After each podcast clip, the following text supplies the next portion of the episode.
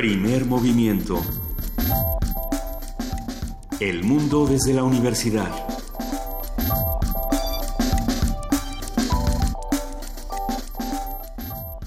Muy buenos días, son las 7 y 5 de la mañana de este lunes 17 de octubre.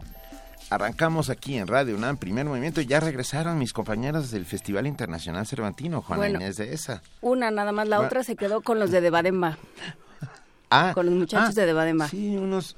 Unos ah, chaparritos. Chaparritos de dos metros y No, hombre, le daba yo como, le daba yo a la cintura. Se, se agachaba como palmera para tomarse fotos conmigo. Oye, les fue maravillosamente bien. Nos fue muy bien en el Cervantino, tuvimos grandes conversaciones, grandes entrevistas, gracias a todos los que lo hicieron posible. No solo allá, sino desde aquí. Muchas gracias a Andrés Ramírez, que ya está, este, ya está operando desde estas tempranas horas, desde muy tempranas, nocturnas y varias horas en esta cabina y que estuvo al pie del cañón durante, durante el Cervantino lanzándonos al aire. Muchas gracias, Andrés, muchas gracias a todos los que estuvieron por aquí, Alejandro Maza, Itzel Naranjo, Miguel. Un día me voy a aprender el apellido de Miguel. Mi- mi- Pérez. Mm, No estoy segura. Pero bueno, lo vamos, Desde lo vamos a platicar. Pérez. No, no, yo creo que mejor nos enteramos, fíjate.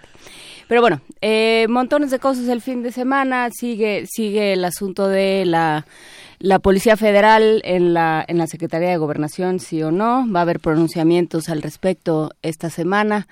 Y bueno, pues siguen descubriéndose asuntos de corrupción, ah, este, siguen descubriéndose adeudos, dineros que estaban y ya no están mágicamente.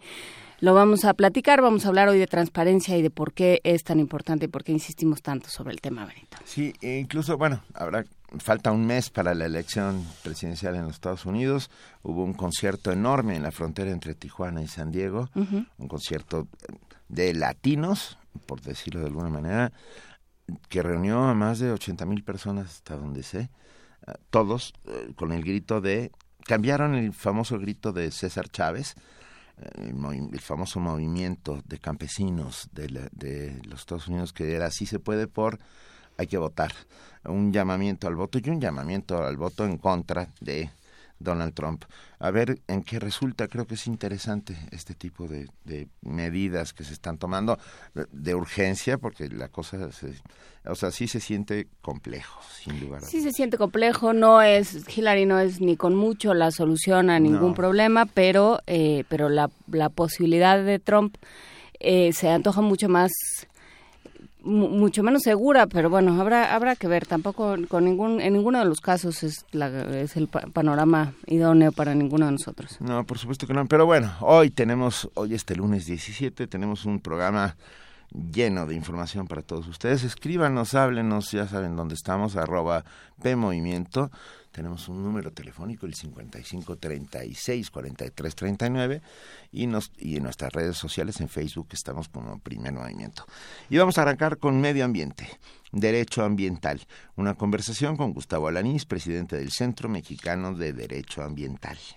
Sí, vamos a platicar de esta, de esta instancia de la que nos ha hablado varias veces. Mire, ya hay más que hacen, cómo operan y cuáles son sus temas prioritarios en este momento. Regresa, regresa a la Casa del Lago en voz de Julieta Jiménez Cacho, su directora, porque nos va a hablar sobre el séptimo Festival de Tango dedicado a Enrique Santos Discépolo.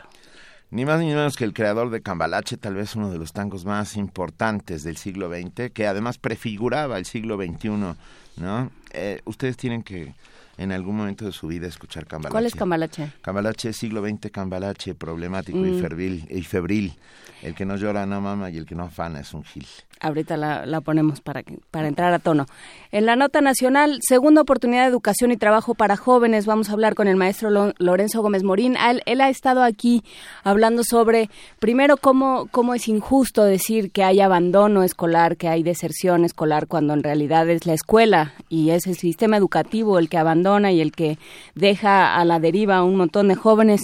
Y ahora eh, hay esta propuesta de varias instituciones civiles y, y académicas que dicen vamos dándole otra oportunidad a los jóvenes, vamos dándole, vamos dándole espacio a los jóvenes en este país. Lo vamos a platicar con Lorenzo Gómez Morín. Y en nuestra nota internacional, la muerte del rey de Tailandia. Yo hace muchos años que no veía expresiones de dolor tan grandes en un pueblo por la muerte de, de uno de sus dirigentes. tenía más de 80 años, era un rey que llevaba en el poder más de 50. Creo que más de 60. más de 60, imagínate. Pero bueno, las imágenes son muy conmovedoras, niños, niñas, eh, que siguen viendo a los reyes como esa suerte de padres, ¿no? Enviados por el cielo es muy impresionante. Hablaremos sobre ello con el maestro Fernando Villaseñor, profesor del Colegio de México, especialista en Asia y África, para que nos ayude a entender un poco acerca de Tailandia, sus costumbres y sus manejos políticos. Vamos a platicar del Cineminuto documental y de ficción sobre deporte y cultura física, cuerpo en movimiento, con Abril Alzaga, jefa de vinculación cultural de la Coordinación de Difusión Cultural de la UNAM. Tendremos poesía necesaria y me toca a mí, por supuesto. Ya las compañeras ya acabaron con su repertorio. no, leímos el discurso de las armas y las letras. Lo escuché y fue maravilloso. La verdad es que no saben cómo extrañé no poder estar con ustedes. Nos divertimos mucho. yo lo sé, me queda claro. Pero bueno, me toca poesía necesaria. Si tienen alguna sugerencia, con gusto aquí se la recibimos. Rolando Cordera, del Programa Universitario de Estudios sobre el Desarrollo, nos va a hablar sobre desarrollo y subsistencia un tema. Para documentar su optimismo desde el lunes. documentar su optimismo. Venga, y en nuestra mesa del día, nuestra mesa final, ¿de qué hablamos cuando hablamos de transparencia? Una conversación con Ana Cristina Ruelas, directora regional de Artículo 19 para México y Centroamérica. Eh, todo esto lo vamos a tener en primer movimiento, pero vamos arrancando, Benito, con una nota. Es el Día, el día Mundial de la Alimentación. Ay, perdón, eso fui yo pegándole al micrófono para demostrar que estoy vivo. Cerca de 800 millones de personas en el mundo carecen de alimentos para llevar una vida saludable y activa, informó el Programa Mundial de Alimentos de la ONU. El Programa Universitario de Alimentos de la UNAM analiza las causas de este problema. La información con nuestra compañera Cristina Godínez. Este 16 de octubre se conmemoró el Día Mundial de la Alimentación entre sus propósitos tiene el de alertar sobre los problemas que causan el hambre, la desnutrición y la pobreza. Datos del Programa Mundial de Alimentos de 2015 indican que 795 millones de personas, esto es una de cada nueve en el mundo, carecen de los alimentos necesarios para llevar una vida saludable y activa. Carlos Labastida Villegas, coordinador del Programa Universitario de Alimentos de la UNAM, comenta que el hambre está asociada con la pobreza, pues comer es un acto económico. Entonces, tenemos que asociarle el asunto del acceso a los alimentos con el estado de pobreza del país. Y en este sentido, en México, la Comisión Nacional de Evaluación de la Política Social señala como población en pobreza quien tenga al menos una carencia social y un ingreso menor a lo que ellos definen una línea de bienestar, que es un consumo mínimo. Eh, aquí lo importante es que para 2014 esta Coneval señala que el 46.2% de los mexicanos que es el equivalente a 55.3 millones de personas, están en una circunstancia de pobreza general. Pero además la propia Coneval define como pobreza extrema, es decir, los más pobres de los pobres, a 9.5% de la población que equivale a 11.4 millones de personas. El país requiere una política alimentaria integral, no solo programas focalizados como la Cruzada Nacional contra el Hambre. Además, otro problema que aparta a la población de los indicadores óptimos de alimentación es la obesidad. Siete de cada diez adultos padecen sobrepeso u obesidad y uno de cada tres de nuestros niños. Este es un problema de carácter urgente por la incidencia que tiene en la generación de enfermedades metabólicas, particularmente la diabetes tipo 2. Tenemos que buscar mecanismos para abatir el consumo de alimentos y bebidas gaseosas con alta densidad calórica que generan o han generado ya una distorsión importante en el consumo alimentario en nuestro país. Esto, enfatizo, es urgente y es un problema de Estado. El sobrepeso y la obesidad es un problema de todos, de gobierno, sociedad, instituciones académicas y de individuos. Por el cambio climático, el planeta aumenta su temperatura, los glaciares se derriten y cada vez son más frecuentes los fenómenos meteorológicos extremos. De ahí que el lema de la conmemoración para este año sea, el clima está cambiando, la alimentación y la agricultura también. De ahí el llamado de la FAO para que la alimentación y la agricultura se aborden en los planes de acción climática. Para Radio UNAM, Cristina Godínez.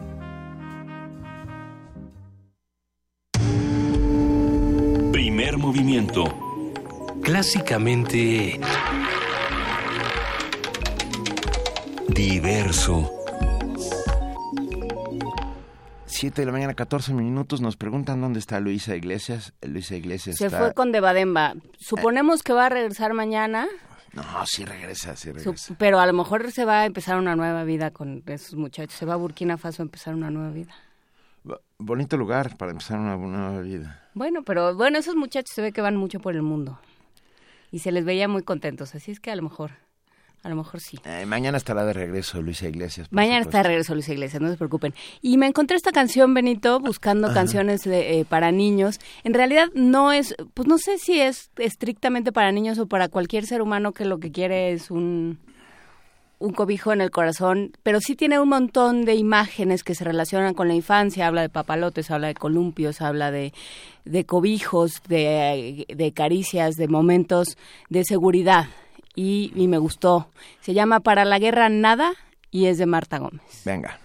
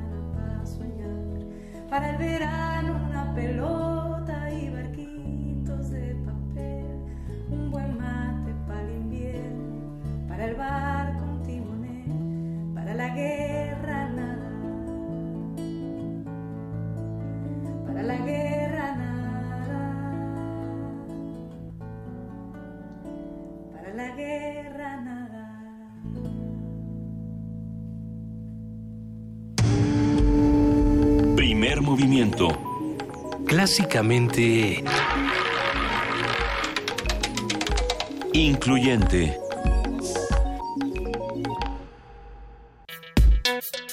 Lunes de Ciencia. Acuerdo con investigadores, tanto a nivel estatal como federal, el gobierno mexicano no dispone de métodos para abordar y prevenir problemas y daños ambientales. Aunado a lo anterior, tanto la institucionalidad de estas políticas como la agenda sobre el tema es débil ante la falta de auténticos legisladores y propuestas ecoresponsables. Hace falta rescatar las aportaciones de la investigación científica en este rubro, concientizando a funcionarios públicos y sociedad civil sobre la importancia de un sentido ambiental en todo Estado de Derecho. ¿Cómo actualizar las leyes frente a los problemas ecológicos de hoy? cuáles deben ser los mecanismos para exigir a las industrias que si un producto no cumple con normativas ambientales no salga al mercado. Esta es la problemática en la que pone su trabajo el Centro Mexicano de Derecho Ambiental, el CEMDA, organización no gubernamental y sin fines de lucro con 22 años de trayectoria. Fundado por abogados mexicanos en el contexto de la firma del Tratado de Libre Comercio de América del Norte, el CEMDA persigue el fortalecimiento, consolidación, armonización, aplicación y cumplimiento efectivo del sistema jurídico ambiental vigente, así como su continua e imprescindible actualización y diversificación. El ámbito de esta organización ha sido tanto rural como urbano, buscando la cooperación internacional en la defensa del ambiente y los recursos naturales de las comunidades de México. Por ello conversaremos esta mañana con Gustavo Alanís, presidente del Centro Mexicano de Derecho Ambiental, para enterarnos qué hacen, cómo lo hacen y a qué problemas se enfrentan todos los días. Y cómo nos podemos aprovechar de, de, la existencia del centro. Buenos días. Hola, Gustavo. Gustavo Alanís. ¿Qué tal? Buenos días, ¿cómo están? Un saludo para ustedes y para todo su auditorio. Muy bien, muchas gracias. Cuéntanos, a ver, ¿qué es, qué es este centro y qué los ocupa principalmente? Mira, como bien dijeron en la cápsula, empezamos hace un poquito más de 23 años con la idea de poder contribuir con los distintos esfuerzos a nivel nacional para buscar una mejor aplicación y cumplimiento de la legislación ambiental si bien se reconocía en el TLC en aquel entonces que México tenía buena legislación ambiental, también se reconocía que éramos pobres en su aplicación y en su cumplimiento, situación que hoy en día creo yo seguimos todavía padeciendo, ¿no? Entonces la idea era desde la sociedad civil tratar de ayudar a los distintos sectores de la sociedad para que pudiéramos conjuntamente ayudar a que hubiera lo que nosotros llamamos un Estado de Derecho en materia ambiental, es decir, que las leyes, que los reglamentos, que las normas con las que contamos en el país desde el punto de vista ambiental fueran una realidad y se implementaran de manera efectiva, ¿no? que se llevaran a la práctica, diría yo, correctamente. ¿no? Ese era el objetivo y sigue siendo el objetivo hoy en día. A ver, dices que nuestra legislación en el tema ambiental no está mal, pero ¿se aplica, Gustavo? Porque siempre padecemos del mismo mal. Sí, justamente ese era el comentario, ¿no? Ah. Eh, hemos sido muy buenos en el país, hay que reconocerlo, para legislar en la materia ambiental. Tuvimos eh, una primera ley en, el, en 1971, luego una segunda en el 82, una tercera que es la vigente hoy en día, que es de 1988, con muchas modificaciones a lo largo de estos eh, casi 20 años, pero el tema es si se lleva o no a la práctica de manera efectiva, si la cumplimos o no y si la autoridad la hace cumplir. Y obviamente pues, hay que reconocer que hay una multiplicidad de, razones del por qué la legislación no se puede cumplir o aplicar de manera efectiva, en parte porque hay mucho desconocimiento todavía por parte de muchos actores allá afuera que no saben de leyes, que no saben de normas, que no saben de reglamentos, que no conocen los acuerdos internacionales que México ha firmado, como los de biodiversidad o como los de cambio climático, pero también hay que reconocer que al mismo tiempo la autoridad no tiene las herramientas suficientes para poder hacer cumplir la ley. No tiene el personal, no tiene la capacidad técnica, no los equipos que deberían eh, de tener, no tiene el presupuesto, ¿no? Y entonces estas cosas preocupan más hoy en día porque este año la Secretaría de Medio Ambiente sufrió una reducción en su presupuesto de alrededor del 20% y para el año que entra viene alrededor del 30%. Entonces, eh, si vemos un corte casi del 50% en un par de años, la pregunta es cómo le vamos a hacer para que en verdad haya aplicación efectiva de la ley y que no haya impunidad allá afuera y quienes no cumplan con la ley pues tengan que pagar las consecuencias. Yo creo que aquí hay una eh, con el derecho ambiental y con todos los temas que tocan el, asunto ambiental, Gustavo Lanís, hay una paradoja de inicio que es, en teoría, eh, a ver cómo lo ven, cómo lo ven y lo abordan ustedes. En teoría eh, está en el derecho de todos, está en el interés de todos, o tendría que estar en el interés de todos. Y sin embargo, están todo el tiempo esta organización, me imagino, y muchas otras, peleando contra corrientes. Son los menos populares de, del grupo. Sí, fíjate que sí, de repente te, te llevas ahí algunos adjetivos eh, curiosos, chistosos, ¿no? Eh, que te llaman guerrero ambiental o que te dicen talibán del medio ambiente, cuestiones de esa naturaleza. Así te conviertas en el mano de la película por querer hacer cosas a favor de, la mayoría, ¿no?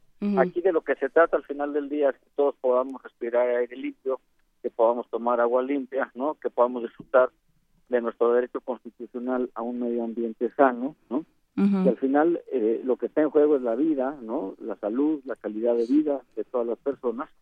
Y si para ello hay que llevar a cabo una serie de acciones legales, litigios, como lo hacemos nosotros en Locina, pues lo, lo hacemos, ¿no?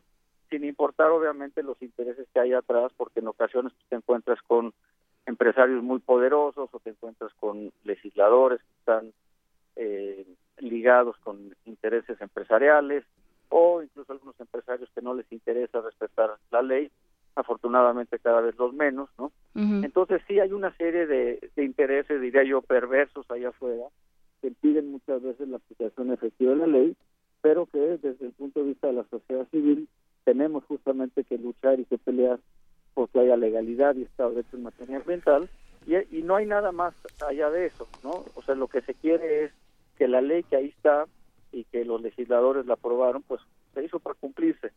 Y entonces nosotros desde aquí afuera lo que tratamos es de, como decía al principio, de coadyuvar con los distintos sectores de la autoridad, del legislador y de la sociedad civil para que las condiciones ambientales allá afuera pues cada vez sean las mejores posibles de vez en cuando y, lamentablemente de un tiempo a esta parte cada vez más escuchamos de desastres ambientales en nuestro territorio. Pienso en Tajamar, pienso en el enorme incendio en Tepoztlán, etcétera. En, bueno, Holbox, sin duda. Pero la pregunta, eh, Gustavo Alanís, como presidente del Centro Mexicano de Derecho Ambiental, uh, ¿dónde están los responsables no están pagando por los por los delitos ambientales que se cometen en este país? O sea, muchas veces tenemos la oportunidad de revertir estas estos desastres ecológicos, pero los responsables no pagan generalmente. Sí, mira, un par de comentarios. El primero es que justamente una de las cosas que, se busca a través del, derecho ambiental es contar con, con una rama eh, jurídica que justamente se encargue de regular el comportamiento del hombre en su relación con la naturaleza. Y cuando ese comportamiento no se hace conforme a, a las reglas que están establecidas, entonces ahí es donde entra o tendría que entrar la autoridad con todo el peso de la ley. ¿no? Entonces yo creo que una de las cosas que tienen que suceder en este país es que tenemos que fortalecer la institucionalidad en materia ambiental para efectos de que quienes cometan faltas administrativas o quienes, quienes cometan los delitos ambientales pues paguen precisamente por haber hecho esas acciones ilegales o esas acciones irregulares. Hay que recordar que a nivel administrativo, pues obviamente contamos con la Procuraduría Federal de Protección del Ambiente, la cual, eh, conocida como la Profepa, la cual tiene obligación de dar vista al Ministerio Público cuando estemos en presencia de la comisión de un delito ambiental. Y también existe la posibilidad de que cualquiera pueda denunciar directamente ante la PGR la Comisión de los Delitos Ambientales. Vale la pena referirle al auditorio que, además de contar con la Ley General del Equilibrio Ecológico y la Protección al Ambiente, también tenemos en el Código Penal los delitos ambientales. A partir del artículo 414 en adelante, ahí están eh, tipificados lo que se considera como un delito ambiental. Entonces, me parece que tenemos, como decía yo en un principio, la mesa puesta en cuanto a que están los delitos, están las faltas, está la ley, está el código, pero repito, y como bien eh, algunos de ustedes comentaban hace un momento, tenemos que entrarle fuertemente a la parte de la implementación y dejar de simular, ¿no? Yo creo que ya es momento de, actuar con mucha responsabilidad desde el punto de vista de la autoridad para efectos de garantizar que las condiciones ambientales están apropiadas eh, allá afuera para todos nosotros. A ver, pero también hay, hay otro tema, o sea, sí sancionar post facto, digamos, pero, pero ¿qué se hace antes? Porque hay muchas cosas, eh, hay muchos delitos que son irreversibles, o sea, que no se arreglan con una multa, ¿no? Si tú te, si tú arrasas un, un bosque o un manglar que tiene eh, siglos construyéndose, por ponerlo así, y desarrollándose, pues ya no hay manera de, echar de, echar marcha, atrás, por lo menos no de manera, no en el corto plazo. Entonces, ¿cómo, cómo prevenir este tipo de, delitos? cuatro cosas. Eh, la primera es, y justo lo decías tú hace un momento, la parte de la prevención, ¿no? A nivel internacional, el principio preventivo es uno de los principios más importantes del derecho ambiental internacional, que busca que a sabiendas ya por parte del promovente de las implicaciones que puede tener su proyecto, se llevan a cabo una serie de medidas de prevención y de mitigación justamente para evitar o reducir al máximo los impactos eh, que se puedan tener. Segundo, existe también a nivel internacional el principio de la precaución, donde tú ya eh, puedes llevar a cabo una serie de acciones o de medidas, aunque no tienes la certeza de cuáles son las implicaciones, de cuáles son eh, lo que va a impactar tu obra o actividad, pero que puede haber cierta tendencia a que algunas cosas sucedan y actúas en consecuencia. El tercer elemento que me parece fundamental y que ya lo vería yo desde el punto de vista del procedimiento de impacto ambiental es que eh, un promovente cuando va a hacer una obra o una actividad tiene que someterse normalmente eh, al procedimiento de la evaluación del impacto ambiental. Entonces tiene que contratar a un consultor para efectos de que le haga el estudio y se vea si hay viabilidad o no para hacer la obra. Y, y cuarto, perdón, eh, el, rol que juega la autoridad de evaluar justamente ese estudio, ¿no? Y ponderar la factibilidad o no de la obra en función de lo que se le está presentando y obviamente también en función de sus conocimientos y, de su experiencia para, para efectos de ver la viabilidad o no de la obra. Entonces me parece que hay una responsabilidad muy importante al final del día para dos actores. Uno, el promovente, el que quiere hacer el proyecto y que tiene que decirle la verdad a la autoridad sobre cuáles son las condiciones ambientales del sitio. Y segundo, por parte de la autoridad, en cuanto a que tiene que evaluar adecuadamente y si no lo hace, pues se puede hacer acreedor también a una sanción por no cumplir con sus responsabilidades de servidor público. Sí, que ese termina siendo es, es la primera pregunta más bien cuando suceden cuando se, suceden daños de, este tipo, ¿no? ¿Quién dio el permiso? Exactamente. Y nunca aparece. Bueno, sí, sí aparecen porque hay nombres, hay apellidos, hay firmas. Entonces, eh, aquí lo importante es ver quién tiene responsabilidad y obviamente pues también puede haber una eh, un rol importante aquí para la función pública que ya lo han hecho y han inhabilitado a funcionarios del sector ambiental justamente por eh, acciones de esta naturaleza. Lamentablemente estas inhabilitaciones no recuperan el medio ambiente. Ah, en este sentido, sí, digo, ¿no? Eh, pero en este sentido, Gustavo, ¿qué podemos hacer nosotros, sociedad civil, ciudadanos de a pie, para em, empezar a interesarnos en el tema y, y estar conscientes de que los daños pueden ser irreversibles y para toda la vida? Sí, muy, importantísima y muy buena tu pregunta. Primero porque, como ya hemos venido comentando, pues al final del día los, los afectados vamos a hacer todos, ¿no? Y, y creo que hay que aprovecharnos, eh, legalmente hablando, de los espacios que, que brinda la ley. La ley ambiental mexicana eh, federal, que repito es la Ley General del Equilibrio Ecológico y la Protección al Ambiente, es la ley que regula los aspectos ambientales en nuestro país a nivel federal. Y una de las ventanas de oportunidad que tiene muy amplia, diría yo, es que tiene muchos espacios de participación social en los temas ambientales. Doy algunos ejemplos. En el procedimiento de impacto ambiental, cuando alguien somete su proyecto o su obra a evaluación para ver si se aprueba o no, existe la posibilidad de que haya una consulta pública y la posibilidad también de que haya una reunión pública de información para que la gente interesada sepa del proyecto, lo conozca y se pueda pronunciar al respecto y la autoridad tome estos aspectos en consideración para efectos de ver si da o no el permiso. Segundo ejemplo, el artículo 189 de la Ley Ambiental Federal contempla lo que se conoce como la denuncia popular. Y eso quiere decir que cualquier persona puede denunciar ante la Profepa un par de cosas. La primera es que denuncias que alguien está cometiendo una falta, que hay una irregularidad, que alguien no está eh, cumpliendo de manera efectiva con la ley. Es decir, están yendo más allá de un permiso, de una licencia, de una concesión, de una autorización o posiblemente ni siquiera la tienen. Y segundo es que puedes denunciar cualquier eh, daño ambiental, cualquier afectación, cualquier desequilibrio ecológico ante las autoridades eh, ambientales federales, en este caso, repito, la Profepa. Entonces hay estos espacios en la ley, pero también a nivel de la sociedad civil muchas veces se desconoce, ¿no? Estos aspectos. Entonces me parece que es muy importante informarse, conocer los derechos y ejercerlos, eh, diría yo, debidamente y también de manera oportuna.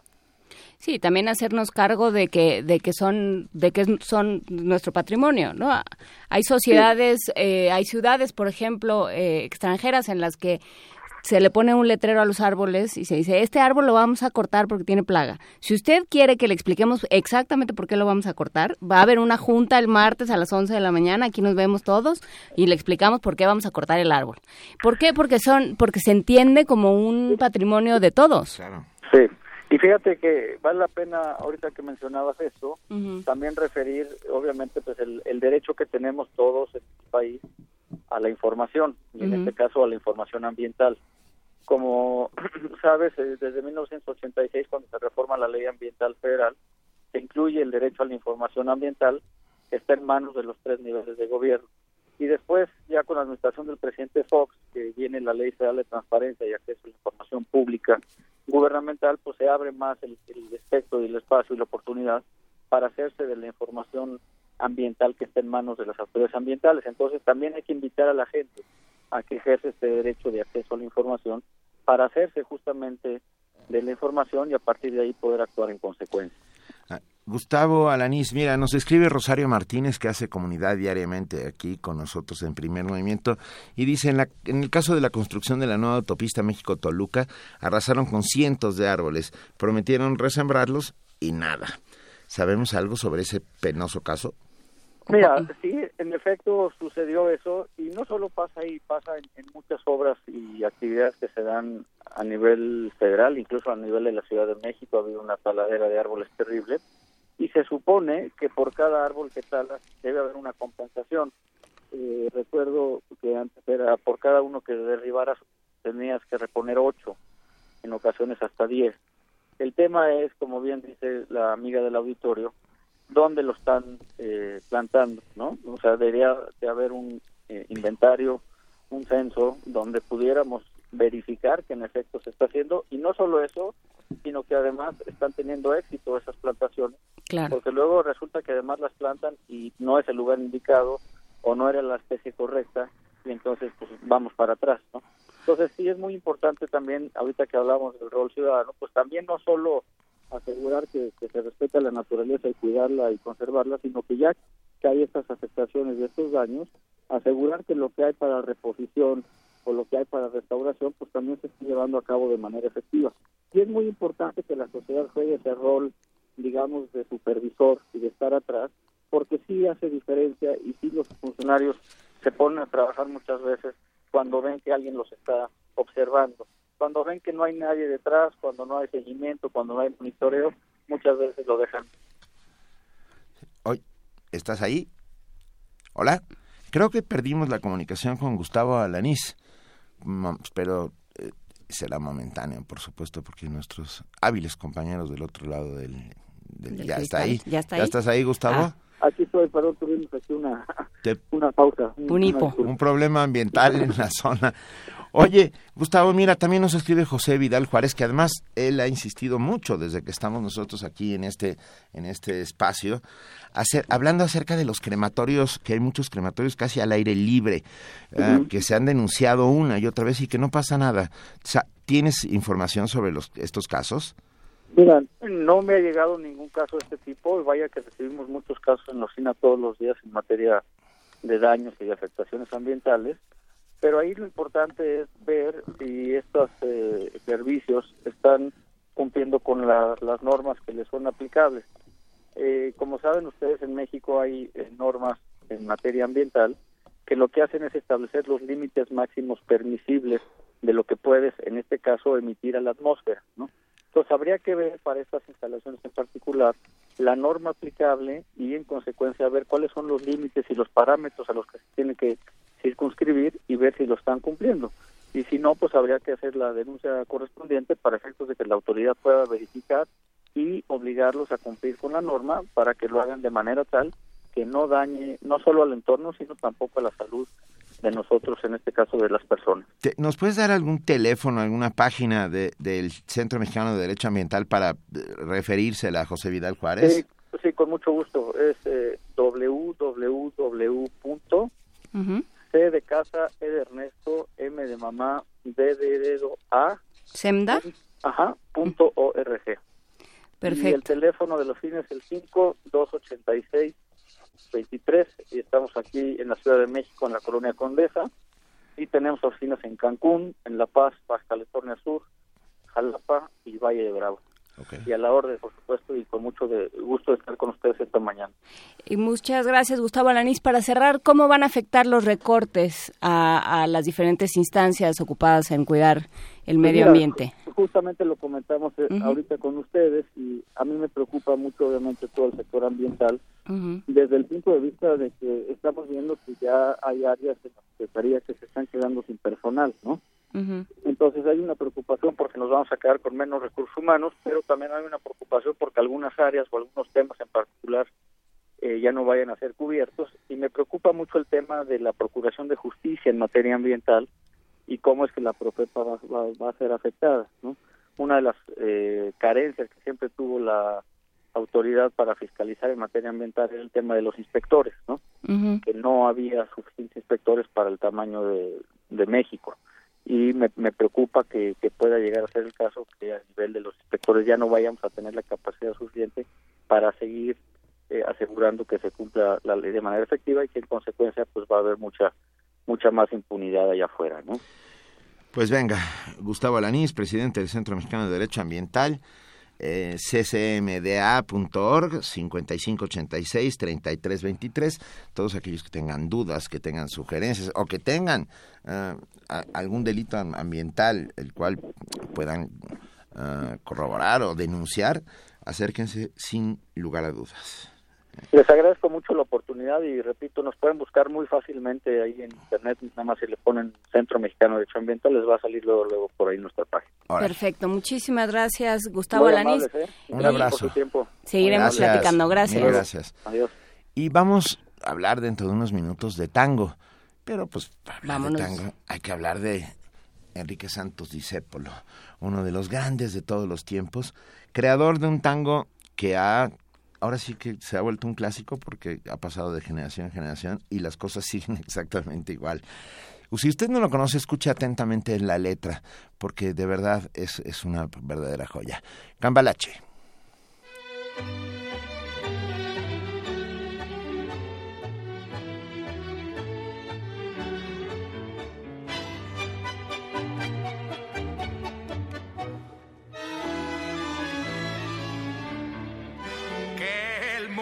Fue y será una porquería, ya lo sé, en el 506 y en el 2000 también, que siempre ha habido chorros, maquiavelos y estafaos, contentos y amargados, valores y doble, pero que el siglo XX es un despliegue de maldad insolente. Ya no hay quien lo niegue, vivimos revolcados en un merengue y en un mismo lodo todos manoseamos. Hoy resulta que es lo mismo ser derecho que traído. Ignorante, sabio, chorro, generoso, estafador, todo es igual, nada es mejor. Lo mismo un burro que un gran profesor, no hay aplazados ni escalafón, los inmorales nos han igualado. Si uno vive en la impostura y otro roba en su ambición, da lo mismo que si es cura, colchonero, rey de basto, cara dura o polizón.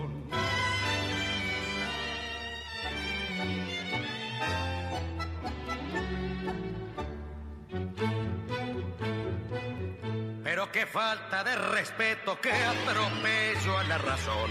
Cualquiera es un señor, cualquiera es un ladrón. Mezclado con Stavinsky, va Don Bosco y la Miñón, Don Chicho y Napoleón, Carnera y San Martín. Igual que en la vidriera irrespetuosa de los campalaches se ha mezclado la vida y herida por un sable sin remache, ves llorar la Biblia contra un calefón. Siglo XX, cambalache problemático y febril. Que no llora, no mama, y el que no afana es un gil. Dale no más, dale que va, allá en el horno nos vamos a encontrar. No pienses más, sentate a un lado, que a nadie importa si naciste honrado.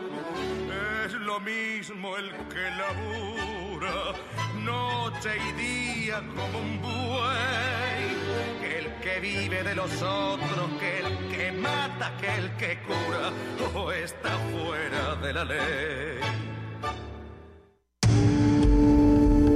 Primer movimiento. Clásicamente... Universitario. 7:45 de la mañana y están ustedes escuchando el regreso triunfal de Julieta Jiménez Cacho. ¿Cómo estás, Julieta Jiménez Cacho, directora de Casa del Lago? Hola, Juana Inés. Pues muy bien, muchas gracias. Muy contenta de volver a hacer comunidad con ustedes. Nunca dejaste de hacer comunidad. No, en realidad ni no, modo. porque siempre, no, no, no, dejé de participar directamente, pero, pero ya, ya estoy de regreso, muy contenta. Me parece muy bien. Está por aquí también Benito Taibo. Hola, Benito, mucho ¿Qué te gusto. manda? Que te manda besos y abrazos. Muchas gracias. Eh, a ver, El, eh, el tango es un sentimiento triste que se baila. Eso decía Borges en algún momento. Pero hoy ya es mucho más que eso. Hoy es mucho más que eso. ¿eh? Hoy es mucho más que eso, efectivamente, porque, bueno, inició eh, a, a finales, a principios del siglo XX, justamente en la frontera de, entre Uruguay y Argentina, porque esto eh, se reconoce que está, está formado por la cultura de Argentina y Uruguay. En esa zona, en el Río de la Plata, se, se juntaban los emigrantes europeos con los descendientes de esclavos africanos y nativos, y ahí inició. Pero bueno, se ha ido transformando, luego se fue a, formó parte de las clases populares de Buenos Aires y Montevideo, y hoy es conocido en todo el mundo, ¿no? Como una expresión de música, de danza, pero también de poesía. Y se conoce como resultado de la diversidad y el diálogo cultural. Y por eso, justamente en Casa del Lago nos interesa, porque nos parece muy importante que por estar en el sitio en donde estamos, en el bosque de Chapultepec, tenemos la posibilidad de enriquecer con eh, culturas de diversos países. Justo este fin de semana tuvimos el sábado eh, una presencia de Senegal con conciertos y ayer, domingo, de Taiwán. Así que, bueno, pues este próximo fin de semana serán tres días completos dedicados al tango. Ahora les cuento que desde el año 2013, este es el séptimo festival, pero desde 2013 decidimos que no solamente tener espectáculos de baile y música, sino para hacer el festival más interesante y tomando en cuenta que es un centro cultural universitario, decidimos dedicarlo a un personaje importante del tango cada año. Y, y eso es el hilo conductor del festival. En 2013 lo dedicamos a Homero, Manzi, Homero Manzi, un escritor y poeta. En 2014 a Aníbal Troilo, conocido como el bandoneón mayor de Buenos Aires. El año pasado lo dedicamos a lo desconocido de Libertad de Lamarque y ahora lo dedicaremos a Enrique Santos Discépolo. No, bueno. Que de alguna manera es el outsider del tango, ese que en sus letras ah, hacía más que crítica social, que, que estaba pendiente de su tiempo y que de alguna manera anda- era un provocador. Era un provocador.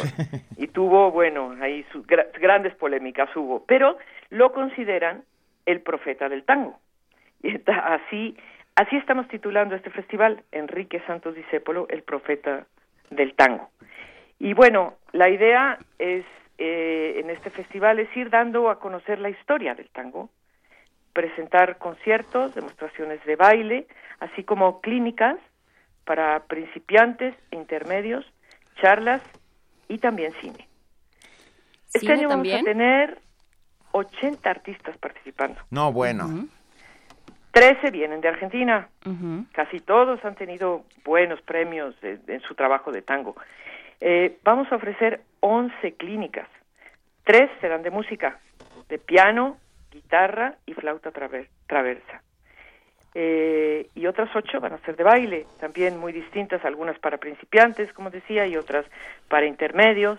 Eh, una, por ejemplo, se titula Del abrazo a los pies, un infinito de posibilidades. Otra será de barridas o de tango escenario, códigos milongueros.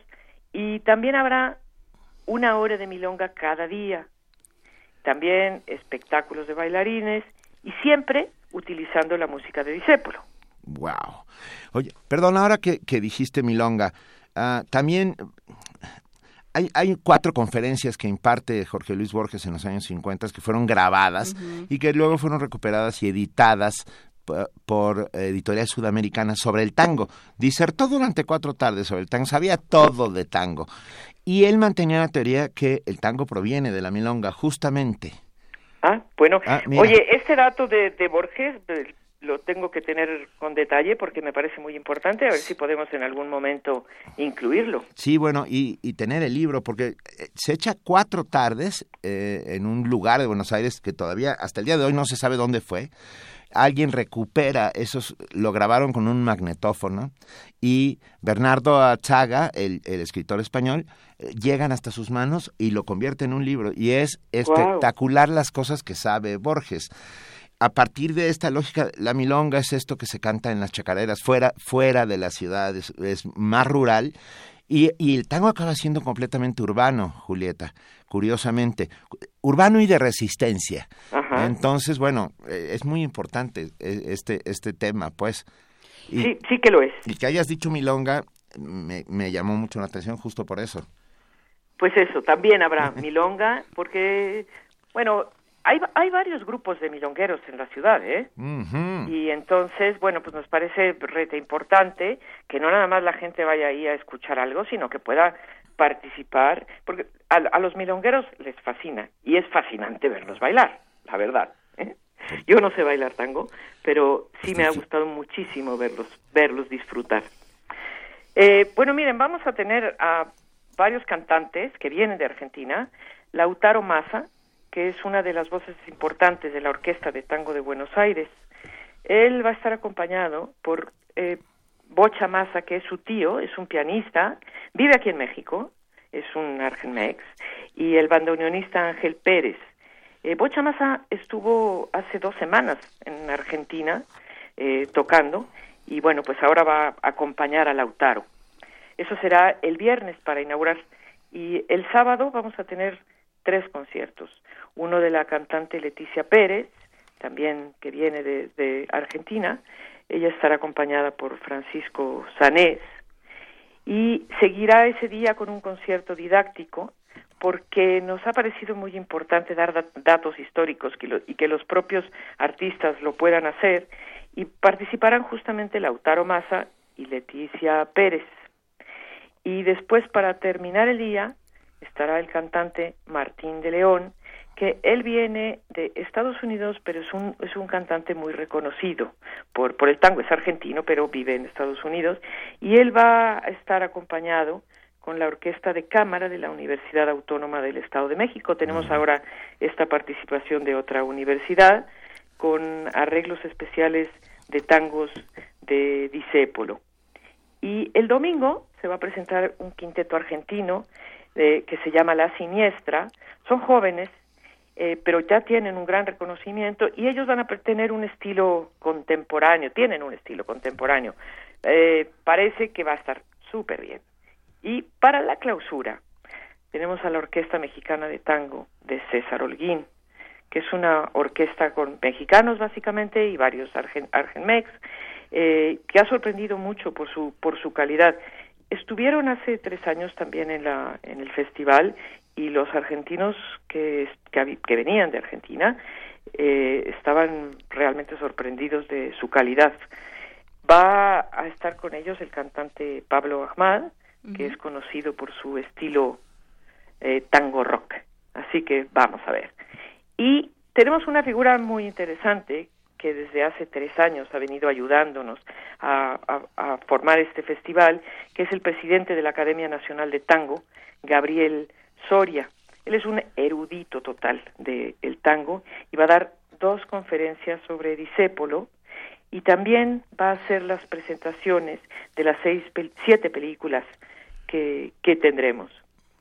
Y bueno, eh, los invitamos a que estén en el bosque todo el día, porque podrán comer, habrá comida argentina por parte de la vid argentina, así que bueno, la gente podrá estar ahí disfrutando todo el día.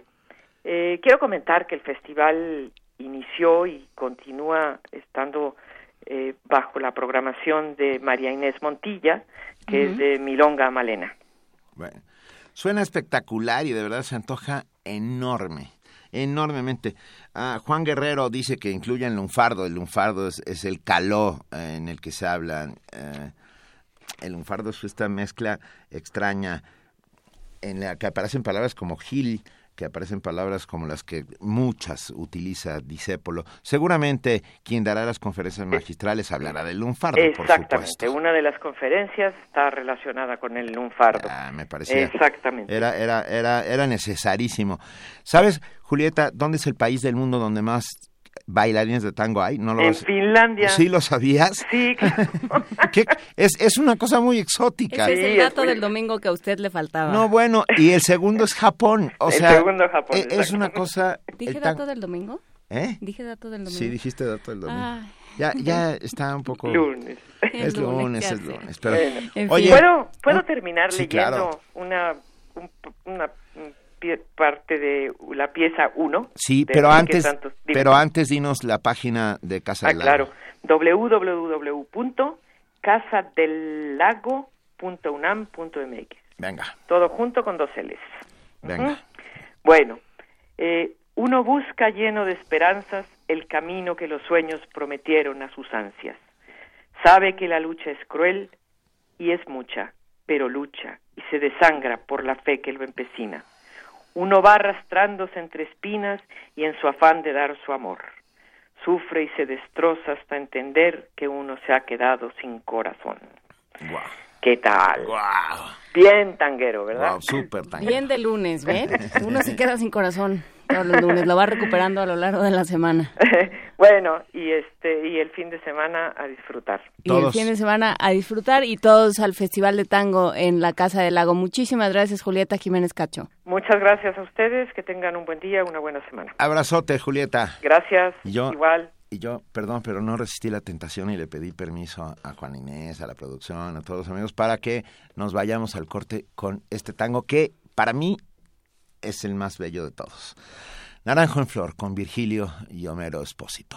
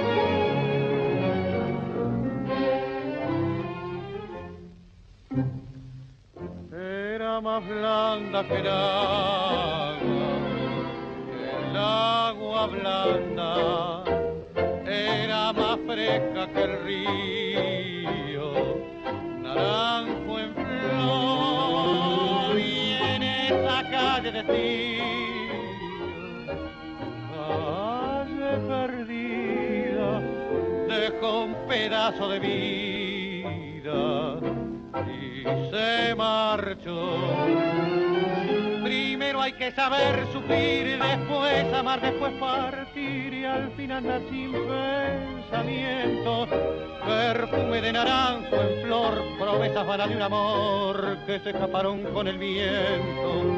Después, ¿qué importa del después, toda mi vida es el ayer que me detiene en el pasado.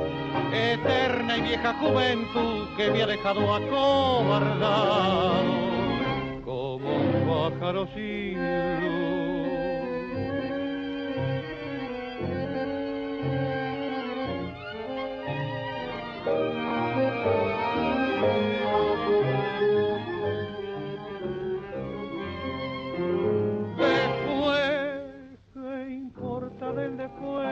Toda mi vida es el ayer que me detiene en el pasado. Eterna y vieja juventud que me ha dejado acobardado. Como un pájaro sin.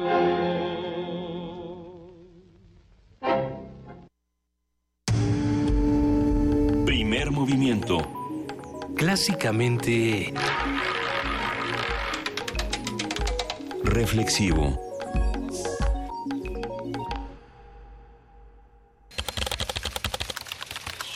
Informativo.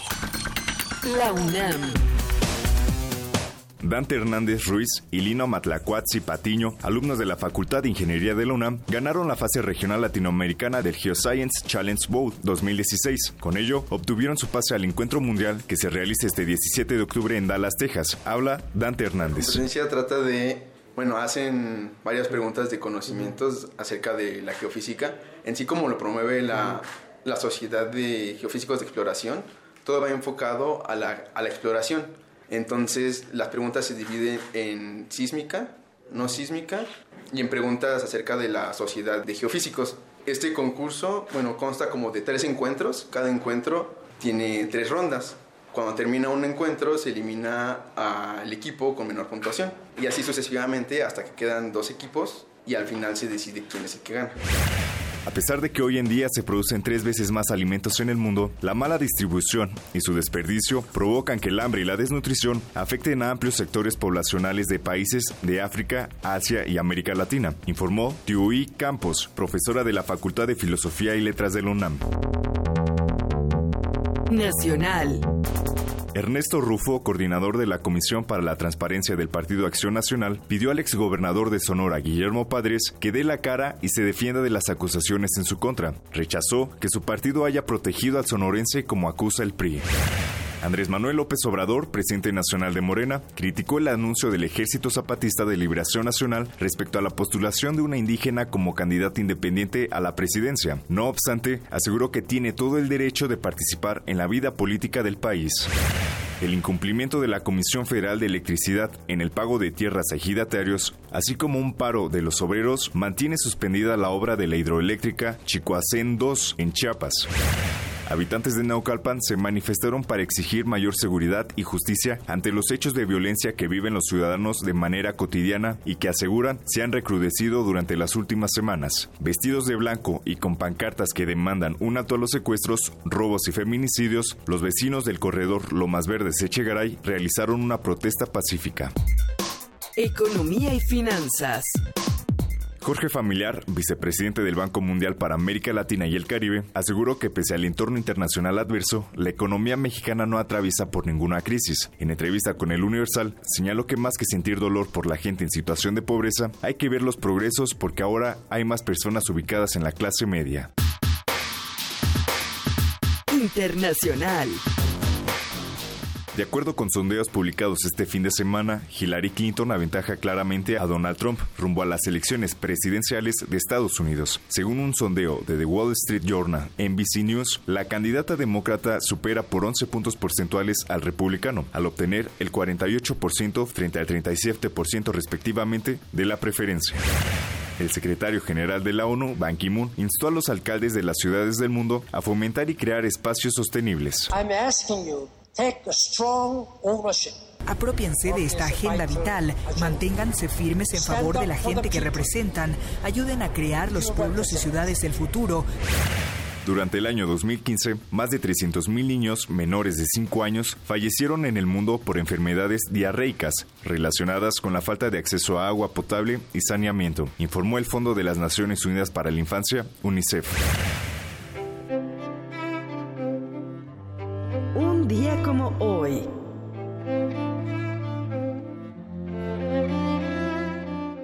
En 1953, las mujeres mexicanas pudieron expresar su opinión electoral a través del voto, al adquirir plenitud de derechos civiles y políticos conforme a las reformas de los artículos 34 y 35 constitucionales. Hasta aquí el reporte, en una hora más información. Radio UNAM clásicamente informativa. Conecta 2016, Campus del Pensamiento. Grandes maestros unidos por un tema. Fronteras. Desbordar los límites. Miguel Alcubierre. Olivia Gal. Alejandro Frank. Cristina Rivera Garza. Sergio García Ramírez. Marta Lamas. Jueves 27 de octubre. Sala Miguel Covarrubias del Centro Cultural Universitario. A partir de las 18 horas. Entrada libre. Cupo limitado. Inscríbete en www.conecta.unam.mx. Invita la Coordinación de Difusión Cultural de la UNAM. Malevo camina en Buenos Aires, llega al cafetín y llora su desgracia. Yo no elegí mi vida, reclama el flaco, mientras bebe el trago suicida. Séptimo Festival de Tango Enrique Santos Discépolo, el profeta del tango. Conciertos, baile, talleres, conferencias, cine y gastronomía te esperan del 21 al 23 de octubre en la Casa del Lago Juan José Arreola. Consulta cartelera en www.casadelago.unam.mx. Adéntrate a la cultura del Cono Sur. Radio UNAM invita. Queda inaugurado oficialmente el Parque Central. Hola, ¿a qué hora lo inauguran? No, ya cortaron el listón. Pero si usted no vive aquí. Pero vivo aquí hace años. Bueno, damos por terminada esta junta vecinal. Hola vecina, vengo a la junta. Fue a las dos, pero solo para colonos. No te quedes fuera. Actualiza el domicilio de tu INE y participa en las decisiones de tu comunidad. Ahora que actualicé mi domicilio, decido lo que le conviene a mi comunidad. Instituto Nacional Electoral, INE.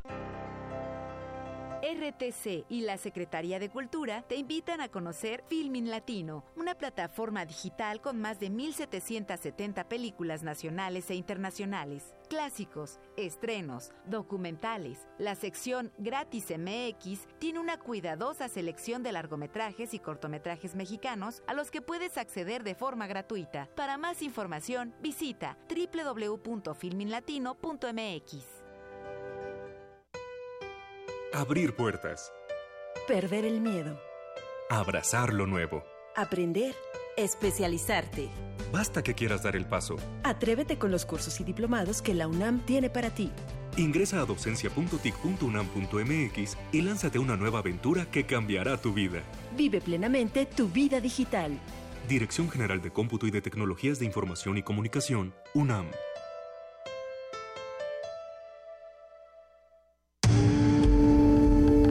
Primer movimiento.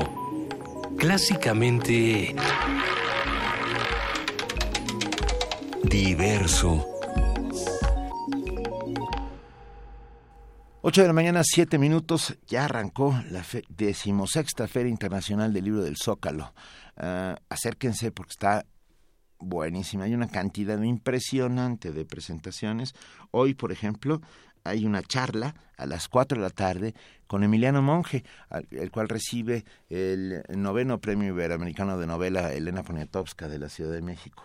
Por cierto, felicidades a Emiliano con su nueva novela, se llama Las Tierras Arrasadas, si no me equivoco. Las tierras arrasadas Ah. en, en Grijalbo y bueno, Emiliano ha sido un, un bueno, tiene un par de libros, un libro de cuentos primero y Ah, luego sacó esta novela de las tierras arrasadas y se ha se, se ha consolidado como una voz digamos joven, es, es de mi edad este chico no muy grande, digamos, pero que, que ha, ha trascendido, ha publicado mucho en España, ha estado muy presente como, como parte de las nuevas voces mexicanas. Habrá que irlo a escuchar, a ver qué tal. hoy a las 4 de la tarde, pero bueno, hay un montón, montón de cosas el día de hoy en el Zócalo, todo, toda la mañana y toda la tarde hay, hay eventos. Ustedes pueden encontrar más en www.feriadelibro, feria del libro, o sea, con un con dos L's, feria del libro.cultura.df.gov.mx. Ahí vienen todas las eh, actividades que se desarrollan hoy en la Feria del Libro del Zócalo, tal vez una de las ferias abiertas más grandes del mundo, por la que pasan alrededor de un millón de personas durante, durante eh, los 11, 10 días que dura. Acérquense a la Feria del Libro. Súmense a ese millón de personas. Eh, ya les contaremos poco a poco qué, qué, qué habrá durante la feria todos estos días, porque hay montones de cosas. Y tenemos una nota sobre la, la- el Día Internacional para la Erradicación de la Pobreza. En la actualidad, mil millones de personas viven en pobreza extrema. México no es la excepción y hoy suma más de 55 millones de connacionales en esta situación. En el marco de la conmemoración del Día Internacional de la Pobreza Extrema, especialistas del Instituto de Investigaciones Económicas de la UNAM explican la importancia de combatir este flagelo. Nuestro compañero Isaí Morales profundiza en el tema.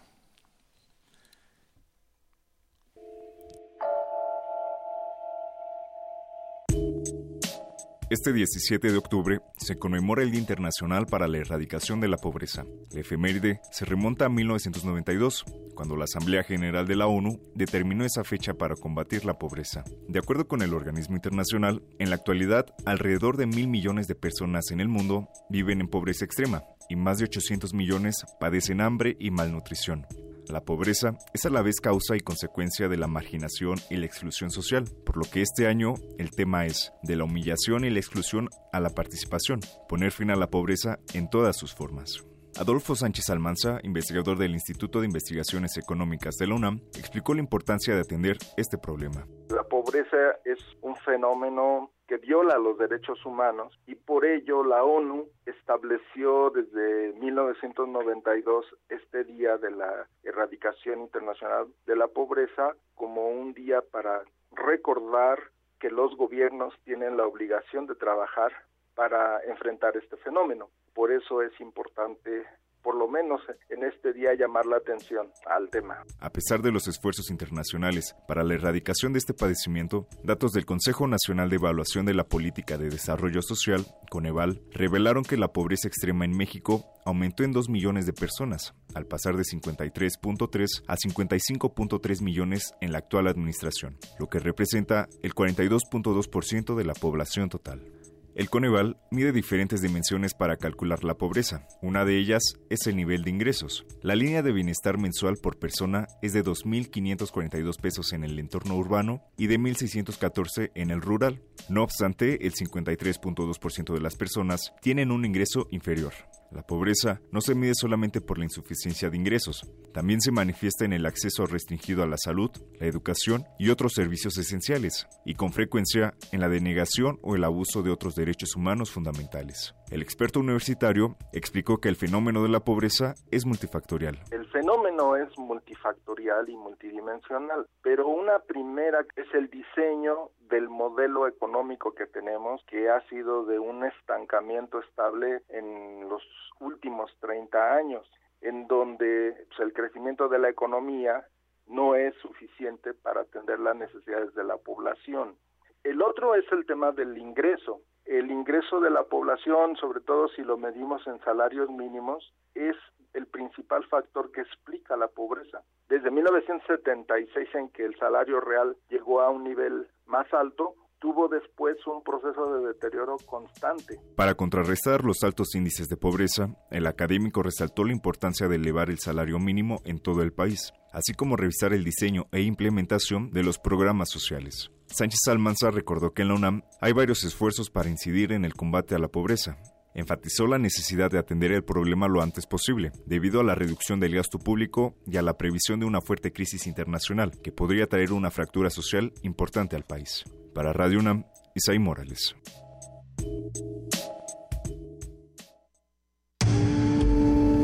Primer movimiento. Clásicamente... Diverso.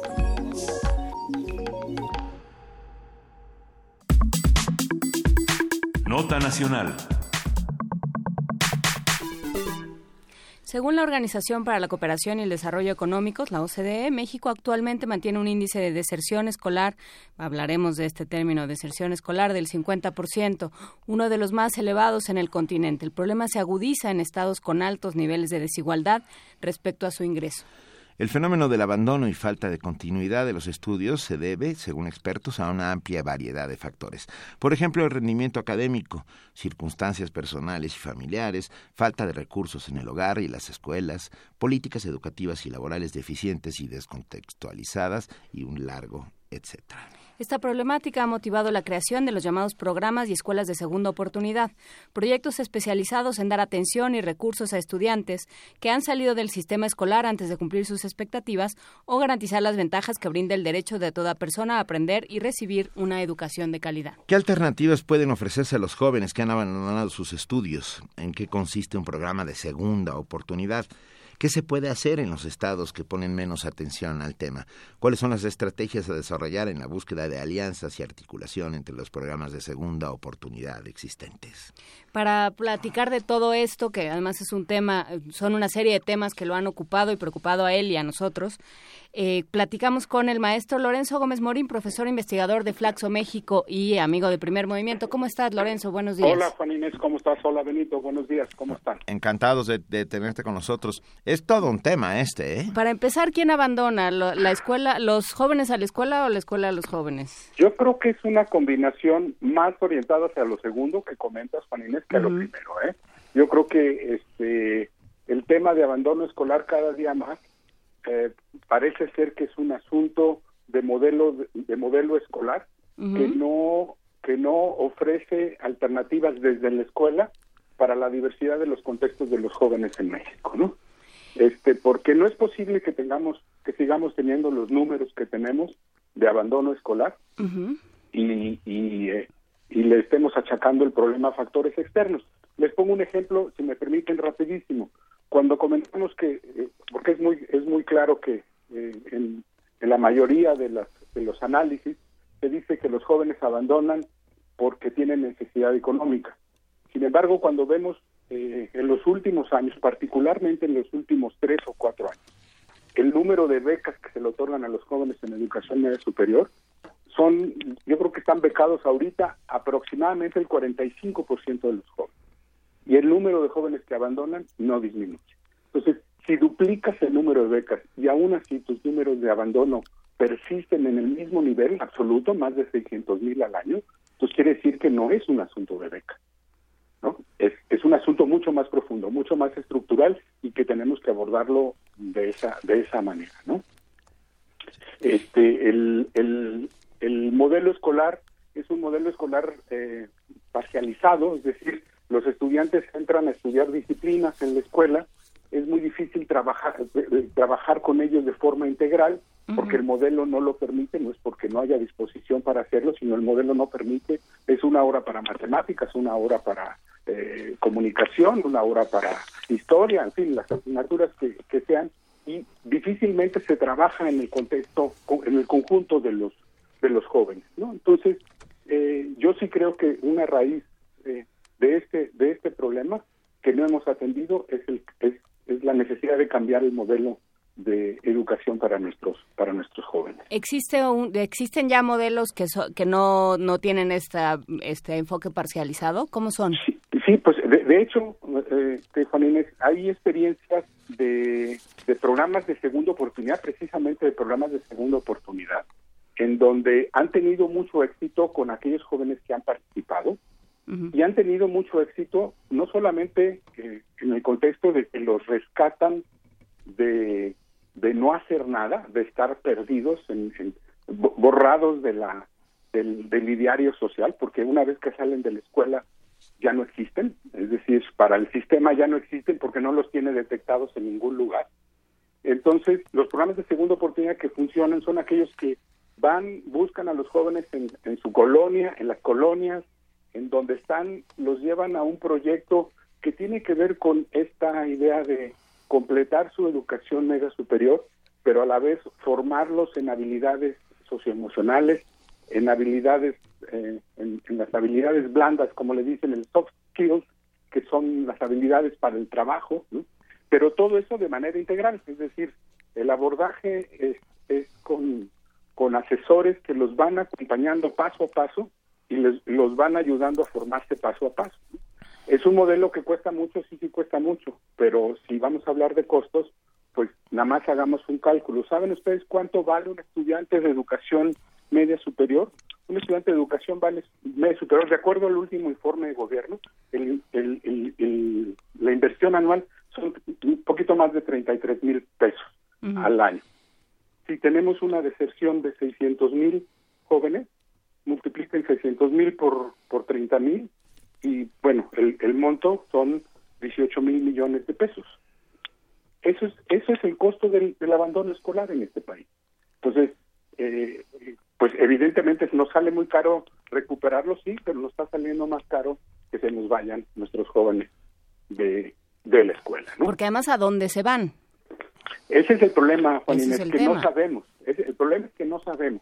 O sea, eh, eh, claro, podemos decir que se van al- al- a la economía informal, que se van a las actividades eh, no formales. Eh, hay quienes dicen que se convierten en INIs. Eh, Tere Lanzagorta de Youth Build International dice que se convierten en Kinsin, sin oportunidades y sin educación. Entonces, eh, a, a mí un dato me, me llama muchísimo la atención. En la encuesta que hizo el CIDE en los penales nacionales sobre el perfil de los de los prisioneros en, en- en los penales federales, eh, el 86% de los que están, de los jóvenes que están en los penales, es decir, entre 18 y, y 29 años, el 86% no tiene terminado el bachillerato. 86%. Es decir, no todo el que no termine el bachillerato termina en la cárcel, pero la inmensa mayoría de los que terminan en la cárcel fue porque, entre otras cosas, porque no tenían bachillerato. Eh, ¿Qué hicieron antes de que los capturaran? Trabajaban en la informalidad, la inmensa mayoría de ellos trabajaban en la informalidad, ¿no? vivían en condiciones muy adversas, eh, tuvieron que empezar a trabajar desde los 12 años porque tenían estaban abandonados en términos de trato familiar, ¿no? En fin, este, la- los contextos que ya sabemos, ¿no? Entonces, eh, eh, el, el- el asunto es que este, si los queremos capturar, eh, digo, si la red social que los que los vuelve a detectar después de salirse de la red educativa es la red de justicia penal, algo muy malo está pasando en este país. Por Para que supuesto. esto ocurra. Por- para que eso ocurra, ¿no? Pero tiene, perdón. Sí, eh, no, adelante. No, no, es que, Lorenzo, me quedé pensando en que, en que sin duda aquí hay un problema de justicia social, que, es, que finalmente es, ese es nuestro mayor mal. Eh, las, eh, estamos hablando de efectos, pero eh, las causas, desentrañar las causas debe ser un tema francamente complejo. Rosario Martín nos escribe y dice, también se puede incluir el abandono de estudios por embarazos en adolescentes, que, que empieza a ser un problema grave en este país, pero sin duda eh, la necesidad de trabajar para llevar dinero a las familias, supongo que será el número uno, ¿no, Lorenzo? Fíjate que no está ¿No? equilibrado. Cuando cuando se han hecho encuestas a los a los jóvenes que abandonan, está más o menos equilibrado el tema de eh, tenía que tenía que trabajar o preferí trabajar a seguir estudiando. El tema de la escuela se me hizo aburrida y eh, y la otra razón es eh, no podía yo con, con el trabajo académico. ¿no? Son las tres principales causas. Y saben que no es un asunto en México nada más. Cuando ustedes revisan las encuestas, pues yo les he hecho en encuestas en Australia, en Estados Unidos, con jóvenes que abandonan los estudios, los, las respuestas son prácticamente las mismas. Varía el orden en el cual, este, va- varía el orden de importancia, ¿no? Pero pero es un asunto de juventud y es un asunto, como por eso digo, por eso decimos muchos educadores, es un asunto de que tenemos que revisar nuestro modelo educativo. Nuestro bachillerato, el bachillerato que tenemos, el modelo de bachillerato, es de principios del siglo XX. O sea, Y nuestros jóvenes que están en el bachillerato ya no son ni siquiera millennials. O sea, son, son los, la, la generación net, son la, la generación que nació en este siglo. Le estamos ofreciendo a nuestros jóvenes un modelo educativo de principios del siglo XX. A ver, y me voy a aventurar a un tema que no, no sé cómo me va a salir, pero a ver, ahí me ayudan entre los dos. Yo creo que hay ciertas, ciertas disciplinas que están construidas y ciertos enfoques de ciertas disciplinas pensando en, en, las, la, en las artes, que en, en la literatura, en, las, en mucha bu- buena parte de las humanidades que están pensadas de alguna manera como aristocráticas, como tú siéntate y piénsale, bueno, sí, pero de producir y trabajar, ¿cómo le haces? ¿De qué voy a, de, de qué voy a trabajar? ¿No? Porque, porque de alguna manera se pensaron como para, como para aristócratas que se iban a sentar a leer a La Rochefoucauld o a no sé quién, ¿no? Y entonces esa iba a ser su educación. ¿No? Y, y no había necesidad de aprender un oficio. Digamos, no estamos enseñando oficios en ninguna o en muy pocas de nuestras disciplinas. Y entonces, ¿qué hace uno con esa educación superior? Es, es- digo, es- exactamente, ese es uno de los grandes temas que ha sido discutido y debatido hasta el cansancio, ¿no? Eh, eh, o sea, es decir, eh, por ejemplo, regresó filosofía, lógica y ética al bachillerato tecnológico, porque había una, una crítica es- este, explícita de que los jóvenes que estaban estudiando el bachillerato tecnológico no tenían, eh, tenían cero formación humanística. De acuerdo, e- e- estoy de acuerdo. Este, ese es un, ese es un tema eh, que estaba visto y que efectivamente era una falla, pero la respuesta fue meterle tres asignaturas al bachillerato tecnológico que se dan como asignaturas separadas, igual. O sea, es decir, es una asignatura de lógica, otra de ética, otra de filosofía, que no están conectadas con las asignaturas del campo eh, profesional, por ejemplo, o de otras disciplinas. ¿no? Entonces, nuevamente volvimos a parcializar, ya les damos una embarrada de formación humanística, pero separada, no integrada en el contexto del currículum. ¿no? Entonces, el modelo de educación media superior pierde mucha pertinencia. Mire, a mí lo que me preocupa es que cuando vemos estos datos, volviendo a revisar estos datos, ahora a la luz del nuevo modelo educativo, yo creo que necesitamos borrar el pizarrón y volver a escribir el modelo de cero, porque lo que tenemos no está funcionando, ¿eh? No está funcionando en dos sentidos. Uno, en el, en el sentido de, de mantenerlos al- en, en la escuela hasta finalizar el- el- la, la educación obligatoria, que es la educación media superior. Estamos fallando miserablemente en eso, como países. No es un asunto de gobierno, yo no quiero hacer esto político en términos de gobierno, es un asunto de nación, porque si, si nosotros perdemos 600 más de 600 mil jóvenes al año, aún porque van a oír ustedes la respuesta y la respuesta va a ser, no, no, sí, hemos disminuido la deserción, pasamos de un 15.3% a un 12.1%. Sí, cuando hablas de porcentajes es una estadística, los jóvenes no son una estadística, los No, jóvenes no. tienen nombre, nombre y apellido. Cada Y uno cuando- que se va es un, pro- o sea, es, es algo que nos debe preocupar. ¿Por qué Sí, se va sí. y a dónde?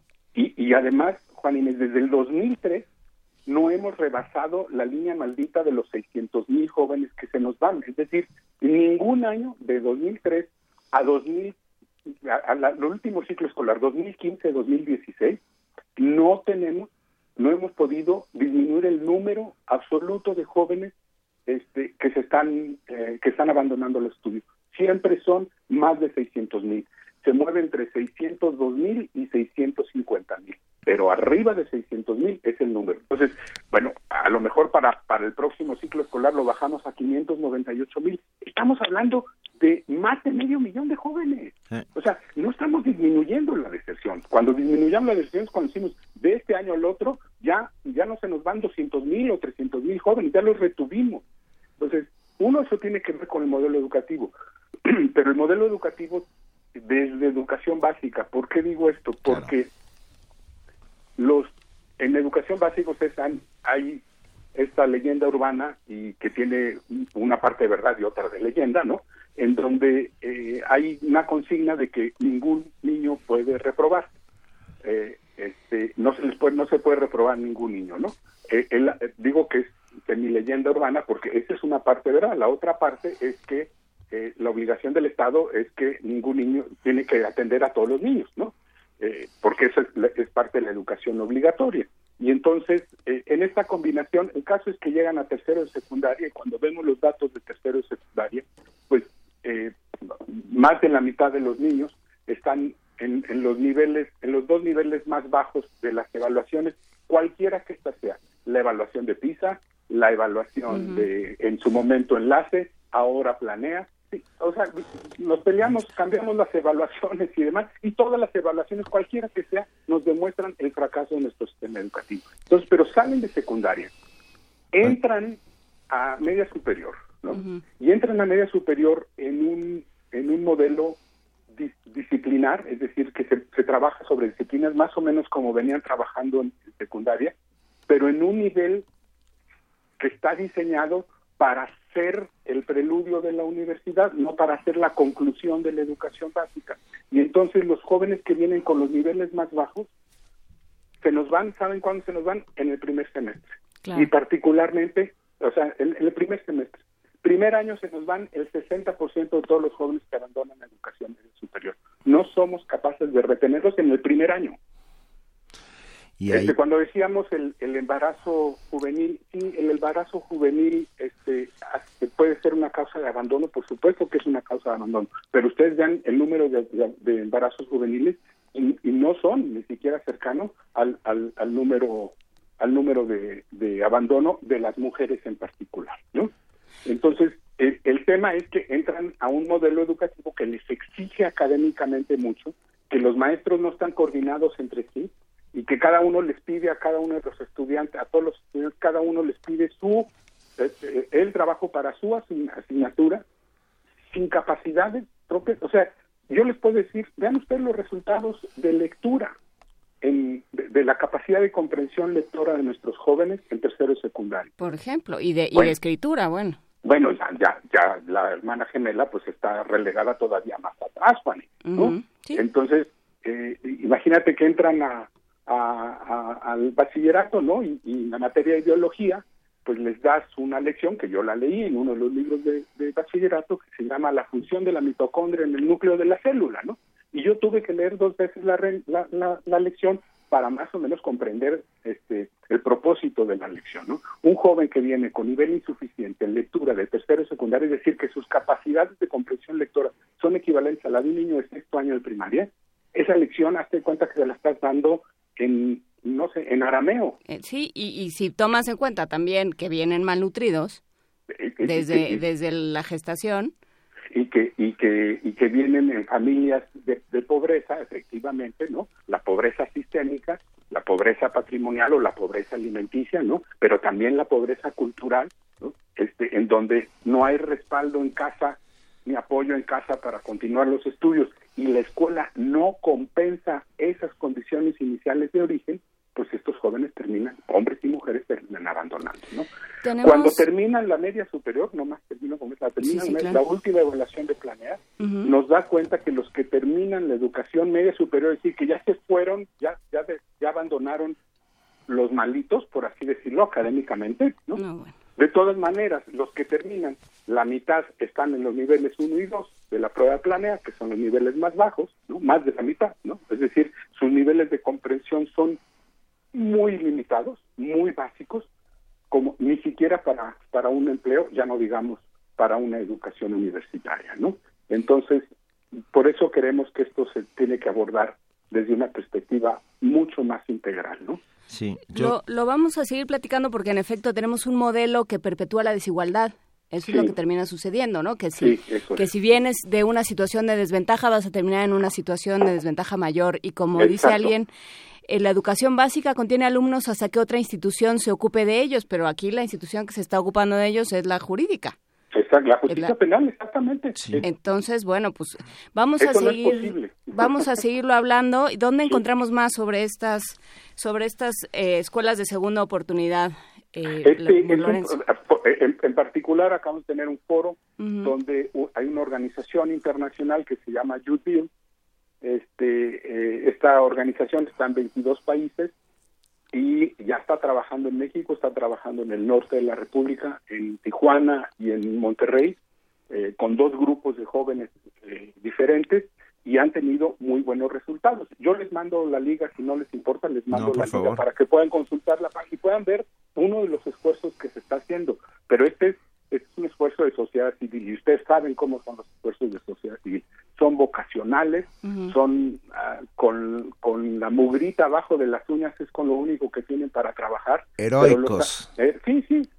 Son sin duda heroicos, pero tengo la sensación de que tenemos que continuar esta conversación, Sí, sí, por maestro favor. Lorenzo Gómez Morín, Cuando porque quiera. Además un montón de amigos ya están ah, interviniendo en la conversación y no queremos dejarlos fuera. Ah, lo haremos muy pronto si te parece bien. Sí, claro, cuando ustedes quieran estoy a su disposición. Porque también tenemos que hablar de, del crimen organizado y de, y de cómo el crimen organizado está, capta. exacto, está reclutando en, a- eh, en esto, justamente en estos lugares, sin caer en un reduccionismo ni No, hacerlo no, facilón, ¿no? y cómo entra la figura del maestro en esta ecuación y bueno lo, lo vamos a ir lo vamos a ir Perfecto. desmenuzando muchísimas gracias Lorenzo Gómez Morín como siempre por platicar con nosotros profesor investigador de Flaxo México y un eh, entregado a estos temas muchas gracias Lorenzo Gracias a ustedes. buenos abrazo. días. Hasta luego. Gracias, Benito. Hasta luego. Y, a ver, pa- un poco para... para cambiar radicalmente de, de asunto, vamos a escuchar Dulcísima María con Fernando Massa.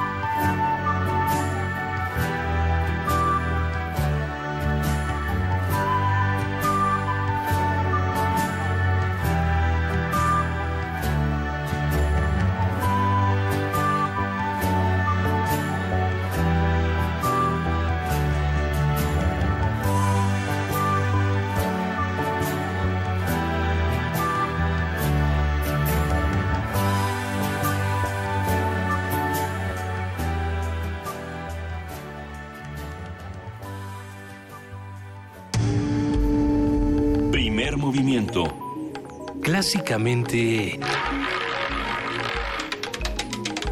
Incluyente.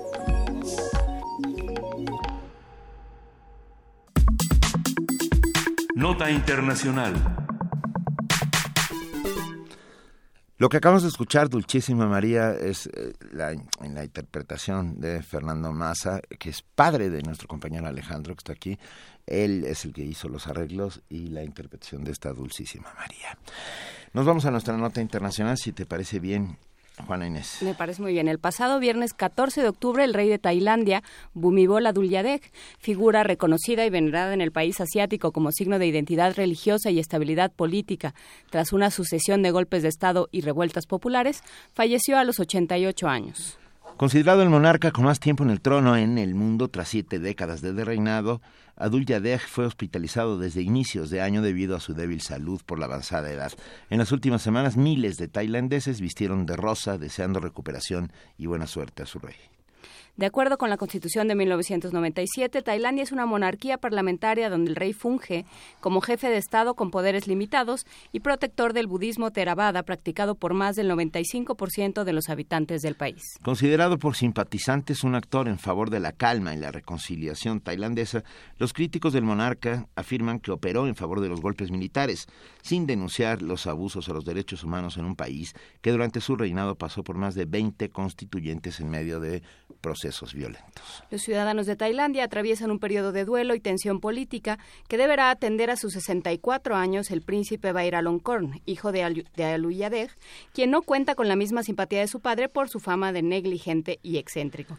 Para hablar de este asunto está, ya está aquí el maestro Fernando Villaseñor, profesor del Colegio de México, especialista en Asia y África y a quien recurrimos cuando surgen este tipo de, de noticias. Eh, Fernando Villaseñor, ¿quién era Adulyadej y, y cómo queda hoy Tailandia. Ya lo hemos estado platicando, como decías, pero ¿en qué está ahora Tailandia? Bueno, buenos días. Eh, comentábamos en agosto justamente que Tailandia está en un proceso muy complicado eh, eh, de dos facciones, la facción militar, la facción de gobierno civil y en medio tratando de mantener todo más o menos estable estaba la figura de el rey Bumibol Adulyadej eh, y básicamente el rey fue una figura que desde 1946, en el periodo de la Segunda Guerra Mundial, incluso eh, sirvió como un estándar de paz para ese país. Recordemos que en ese contexto se tenía eh, la amenaza de Japón, se tenían eh, varios problemas y muy joven, a los 19 años, sube al poder después de que un tío suyo, eh, anterior rey,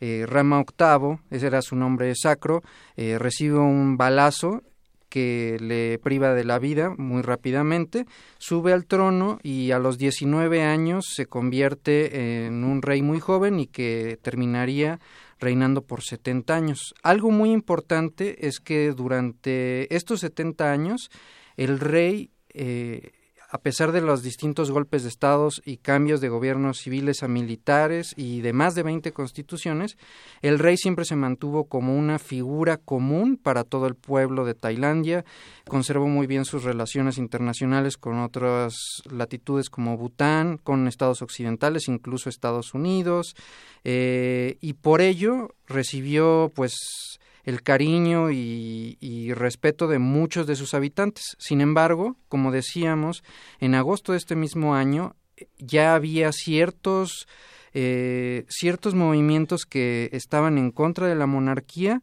uno de los cuales parece ser sospechoso de las bombas que se pusieron en aquel momento, en todo el mes de agosto, a mitades de agosto, y bueno, que indican además un periodo de sucesión muy difícil porque el rey, como comentaban al principio de la nota, le había dado su visto bueno al gobierno militar uh -huh.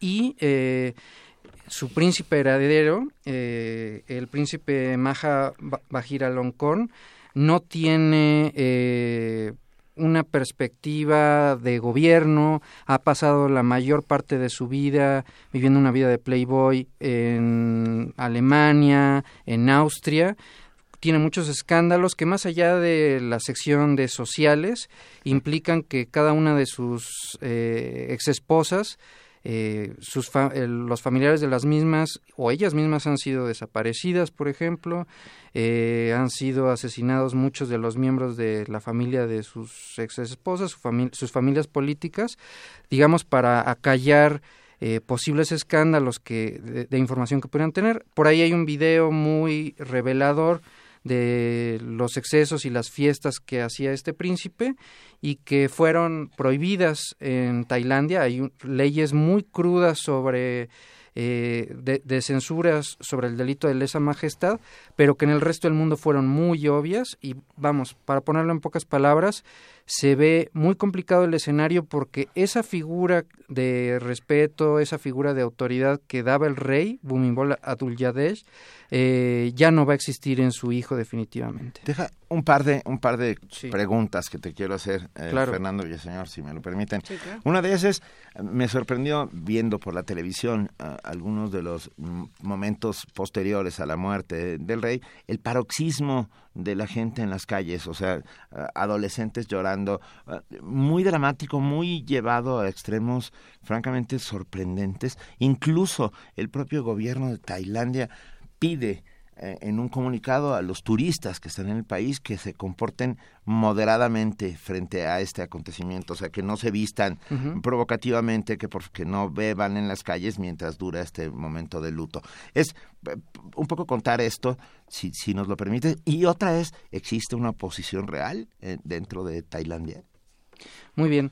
Eh, respecto de lo primero, efectivamente, no solamente ello, eh, se pidió un año de luto, un año de luto, eh, vestirse de negro por lo menos durante un mes, al grado que estaba leyendo esta mañana que el comunicado de eh, la Junta Militar indica que, bueno, al- aquellas personas muy pobres que no tengan ropas de luto, ropas negras, que bueno, que no, no se les critique y sobre todo que no haya linchamientos hacia esas personas. Entonces, sí ha sido algo impresionante, pero tengamos en cuenta que este rey ha sido, como decía, la figura estabilizadora de más de cuatro generaciones. Entonces, incluida esta generación de jóvenes, porque como, como comentas, eh, lo interesante no es eh, las personas de más de 50, 60 años que tienen esta adoración, sino los jóvenes, estudiantes universitarios. Leía una entrevista en la mañana a un estudiante de la carrera de Derecho que va iniciando y que sí dice, nos quedamos sin padre en esta nación. Entonces, sí, verdaderamente es muy, muy eh, grave eh, la situación en cuanto al cariño que se le tenía y sobre todo a que en todo este tiempo pues era la única figura que se mantuvo y que siempre al menos hacia afuera parecía ve- velar por los intereses del pueblo.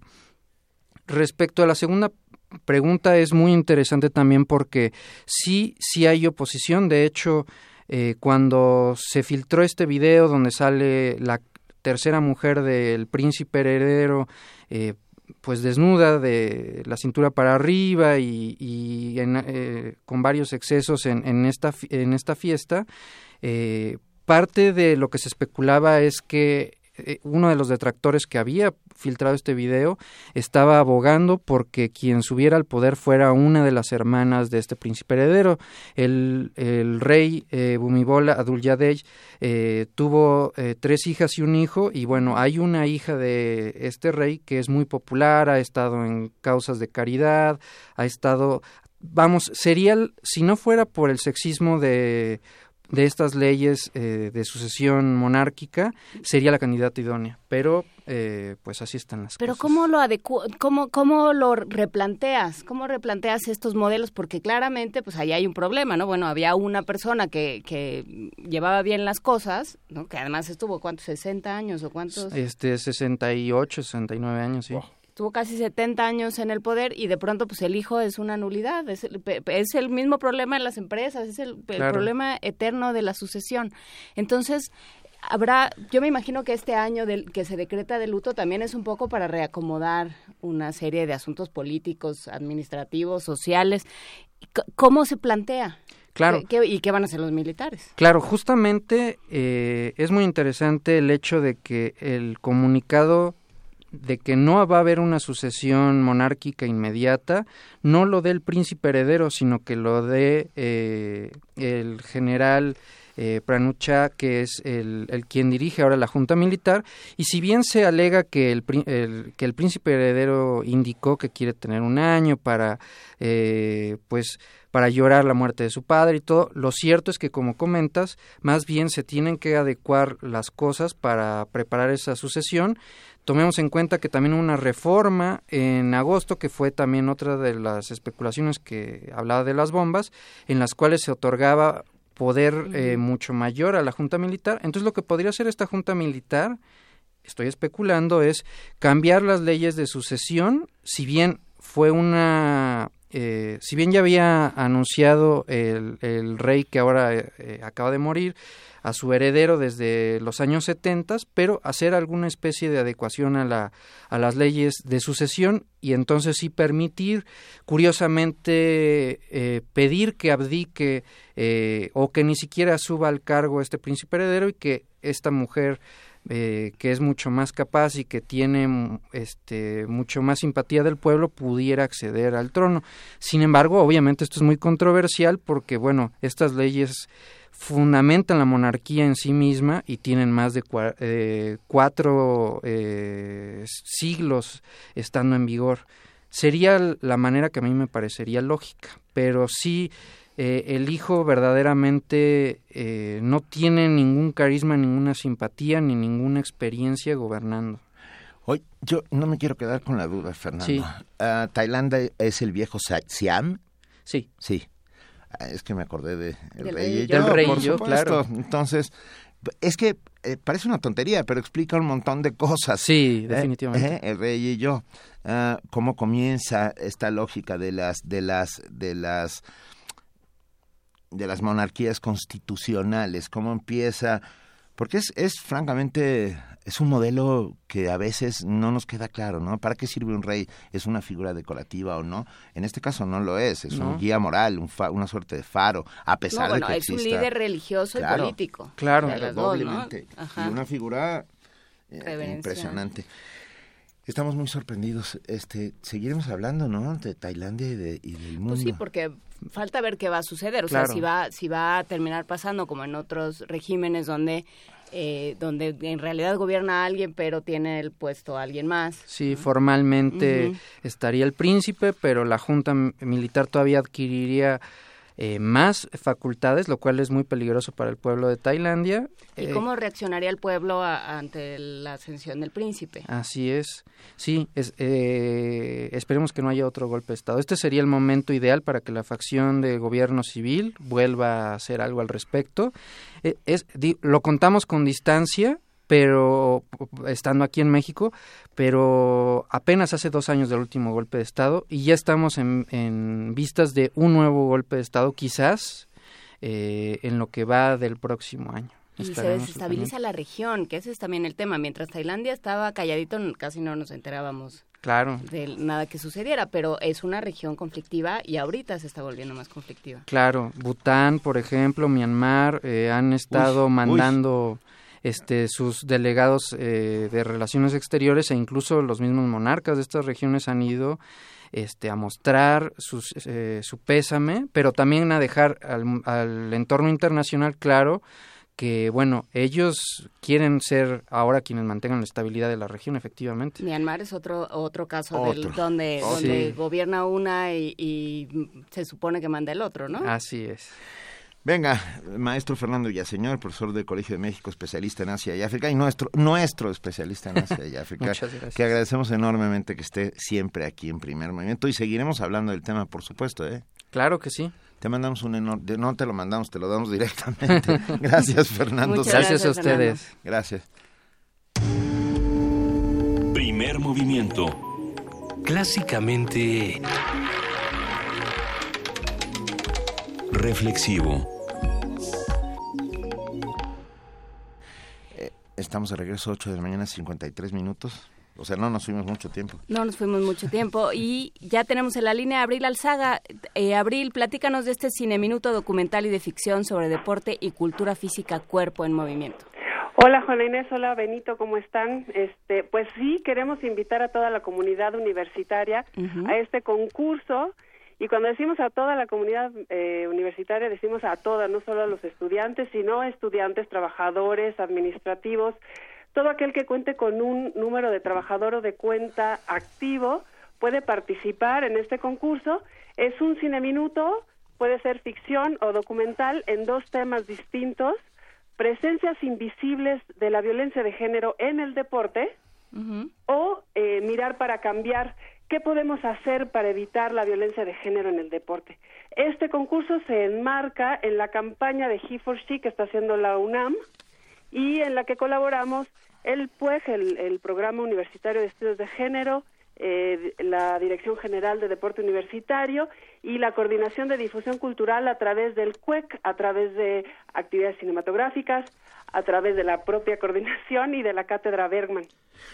¿Cómo se tiene que hacer el ci- Hola, Abril. Hola. ¿Cómo se tiene que hacer el cine minuto? Quiero decir, puede ser desde tu teléfono, ah, no lo Con sé. cualquier tecnología, el chiste es que puedan narrar una historia, ya sea documental o de ficción, en donde planteen estos dos temas, eh, dónde vemos la violencia de género en el deporte o cómo podemos cambiarla. Y, este, y puede ser con teléfono, puede ser con una cámara un poco más profesional, con una Handycam este, Super 8, lo que ustedes tengan a la mano para contar una historia con imágenes en movimiento. Y luego, sí, sí, perdón, sigue, El sigue. chiste es que se metan a la página de registro que con nuestro colaborador DocsDF, esto es importante también porque DocsDF entra este, en esta colaboración.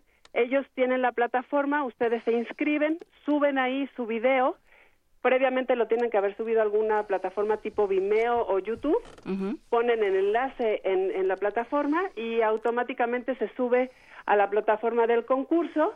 Y el chiste es que este va a haber un, un jurado para el premio este de jurado que tiene como recompensa 10 mil pesos, ¿Eh? nada despreciable. No. Nada despreciable, ¿no?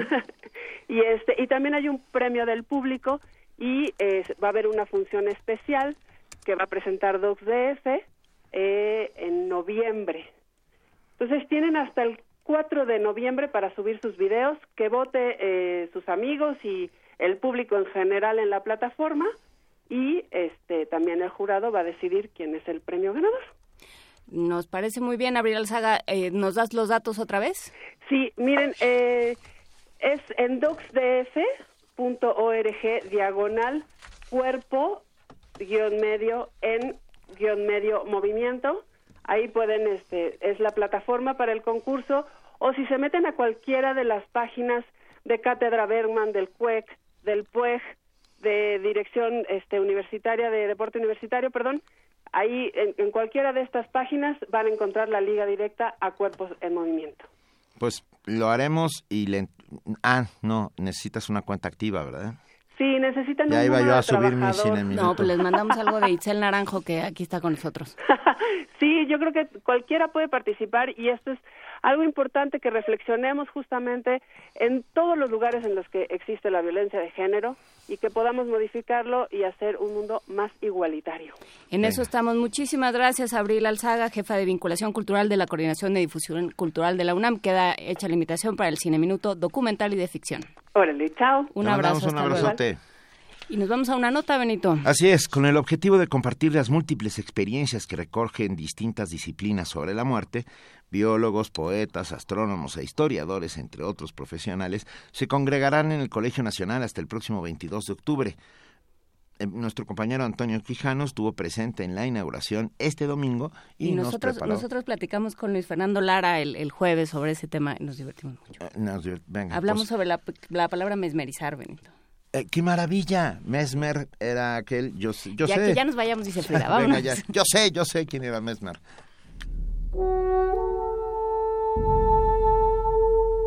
Con la mesa de diálogo Muerte parte de la vida comenzaron las actividades del primer encuentro Libertad por el Saber, organizado por el Colegio Nacional con el tema Pensar la muerte. Rui Pérez Tamayo, profesor emérito de la UNAM y coordinador de la mesa, afirmó que la muerte es un proceso mediante el cual la naturaleza experimenta un nuevo diseño cada vez que ésta ocurre. La muerte es necesaria, es indispensable para la vida. Sin muerte no hay renovación, no hay recambio, desaparece la posibilidad de inventar soluciones diferentes, se elimina la sentencia del juicio biológico inevitable que resulta de la confrontación entre nuevas formas de vida y el medio que las rodea. Nuestra conclusión puede ser la siguiente, pues, no hay muerte sin vida, lo que admitimos más como necesidad filosófica, y no hay vida sin muerte, lo que además de ser un hecho hasta hoy inobjetable, resulta ser también un requerimiento esencial en biología. En otras palabras, no solo no hay vida sin muerte, sino que no puede haberla, por lo menos con toda la riqueza, la variedad casi infinita y el esplendor que aunque solo sea ocasionalmente, la vida puede alcanzar. El doctor Arnoldo Kraus, del Colegio de Bioética y académico de la Facultad de Medicina de la UNAM, lamentó que la tecnología aleje al médico del paciente y que en las escuelas de medicina no se profundice el tema de la muerte en los cursos de ética. Al médico en las facultades de medicina, en la mayoría de los programas que yo conozco de México y del mundo, se asigna muy poco tiempo para hablar del tema de la muerte, se asignan pocas horas para confrontar lo que sería quizás eh, el acme o el culmen de la, de, la labor médica, es decir, acompañar a un enfermo a morir. Casi no se habla de esto en las facultades de medicinas porque la ética en general, hablo en general, y la ética médica en particular, que es lo que me interesa a mí, es una materia de modé, es una materia que importa poco porque no es gratificante desde el punto de vista económico y muchas veces tampoco lo es desde el punto de vista humano porque exige un gran esfuerzo y una cantidad de tiempo del médico para acompañar a las personas que van a fallecer.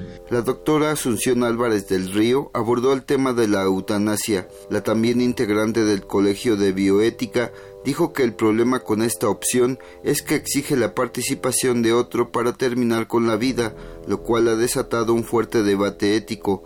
Explicó que su regulación es muy complicada, pues hay resistencia de grupos conservadores a aceptar la decisión del enfermo. Me parece que es importante que entendamos que la eutanasia representa la posibilidad de poder elegir hasta el final de nuestra vida. Si la libertad es algo que nos caracteriza y que da sentido a lo que hacemos, a la vida que vamos construyendo, bueno, pues el, el, que exista la eutanasia como una opción representa la posibilidad de elegir cuando a lo mejor lo único que queda por elegir, porque se padece una enfermedad que no se eligió, es poder decir, ya no quiero vivir así.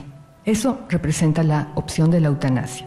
La experta señaló que en los países donde la eutanasia está regulada como Holanda, Bélgica, Luxemburgo o Canadá, esta se aplica a personas que bajo libre autodeterminación lo solicitan por tres razones irrefutables, pérdida de dignidad, pérdida de autonomía y por la incapacidad de gozar la vida.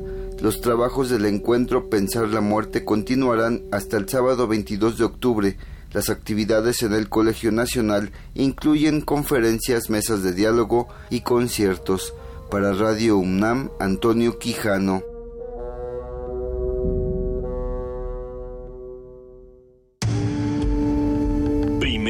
Movimiento. Clásicamente... Reflexivo.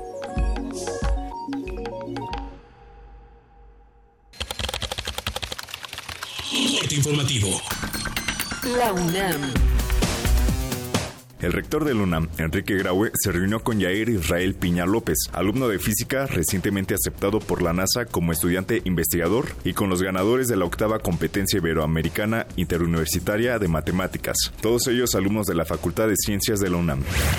El ruido afecta a la salud y causa sordera y enfermedades crónico-degenerativas, expuso Santiago Jesús Pérez Ruiz, investigador del Centro de Ciencias Aplicadas y Desarrollo Tecnológico de la UNAM, y quien es uno de los desarrolladores del cristal sódico. Para fines de aislamiento se llaman metamateriales y están inspirados en otras investigaciones que se han hecho en óptica para lograr características físicas que no son usuales en la naturaleza.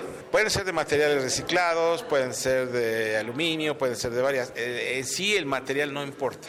Es un arreglo especial. Este está basado en resonadores que permiten un cierto aislamiento.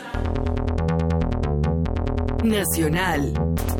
Integrantes de la Comisión Especial para el caso Ayotzinapa del Congreso de Guerrero sostendrán un encuentro este lunes con la Procuraduría General de la República. Ricardo Mejía, presidente de la comisión, explicó que la reunión será con Ever Omar Betanzos, titular de la Subprocuraduría de Derechos Humanos. La Comisión Ejecutiva de Atención a Víctimas y la Procuraduría General de la República firmarán un convenio para afinar protocolos que agilicen los procesos de reparación de daños a las víctimas. Esto aplicará incluso cuando el autor de un delito sea considerado como un prófugo de la justicia o incapacitado para hacer la reparación del daño. La Procuraduría Federal de Protección al Ambiente levantó la suspensión a 202 líneas de medición de emisiones en 52 verificentros que operan en la megalópolis. El organismo detalló que a esos centros de verificación vehicular se les impuso la medida de seguridad por encontrar irregularidades en su funcionamiento. Internacional. Miles de chilenos marcharon para manifestarse en contra del sistema de pensiones. Aseguraron que es inequitativo y responde a los intereses de los empresarios. Habla Luis Mesina, vocero del movimiento. Estafaron a todos los chilenos con la evasión tributaria en más de 420 millones de dólares. Comienza la fuga masiva de abandonar las AFP Provida y Cuprun de todos los chilenos. El presidente de Venezuela, Nicolás Maduro, aseguró que está dispuesto a dialogar con la oposición de su país. Si algún día, en los años que están por venir, ellos quieren sentarse a conversar, a dialogar, yo estoy listo para dialogar, así sea con el mismísimo diablo. Me llevaré mi cruz de madera fortificada con agua bendita de San Francisco y me sentaré a hablar con ellos cuando ellos quieran. En el 2017, en el 18, en el 20, en el 21, en el 2055, en el año que quieran.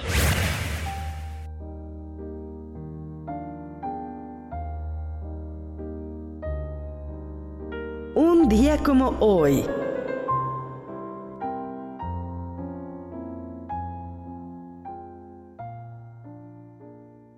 En 1849 muere el compositor polaco Frédéric Chopin. Escribió más de 200 obras para piano, entre ellas 55 mazurcas, 27 estudios, 26 preludios, 19 nocturnos, 14 valses, varios conciertos, así como sonatas, baladas y polonesas.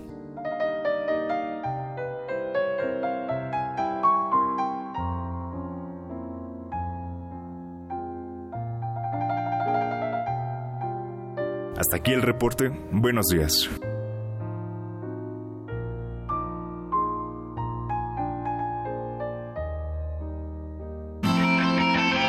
Radio UNAM. Clásicamente informativa. Abrir puertas. Perder el miedo. Abrazar lo nuevo. Aprender. Especializarte.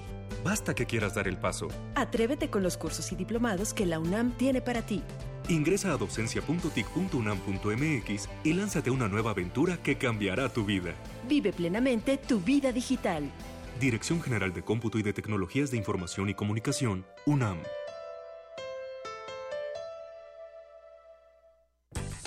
Partido del Trabajo, más vivo que nunca. Así quedó de manifiesto con la confianza depositada por el pueblo de México a las candidatas y candidatos en estados, distritos y municipios del país.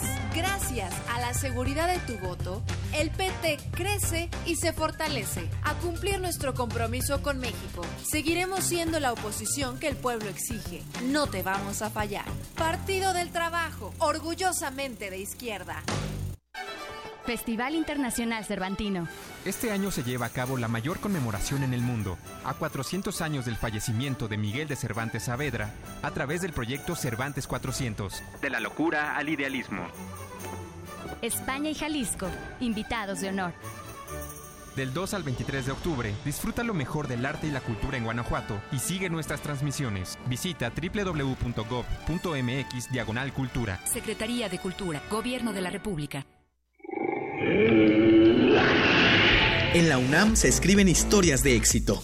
En Fundación UNAM hacemos que estas historias sean posibles ya que becamos anualmente a más de 68 mil universitarios. Súmate 5340-0904 o en www.funam.mx. Contigo hacemos posible lo imposible. Primer movimiento. Clásicamente...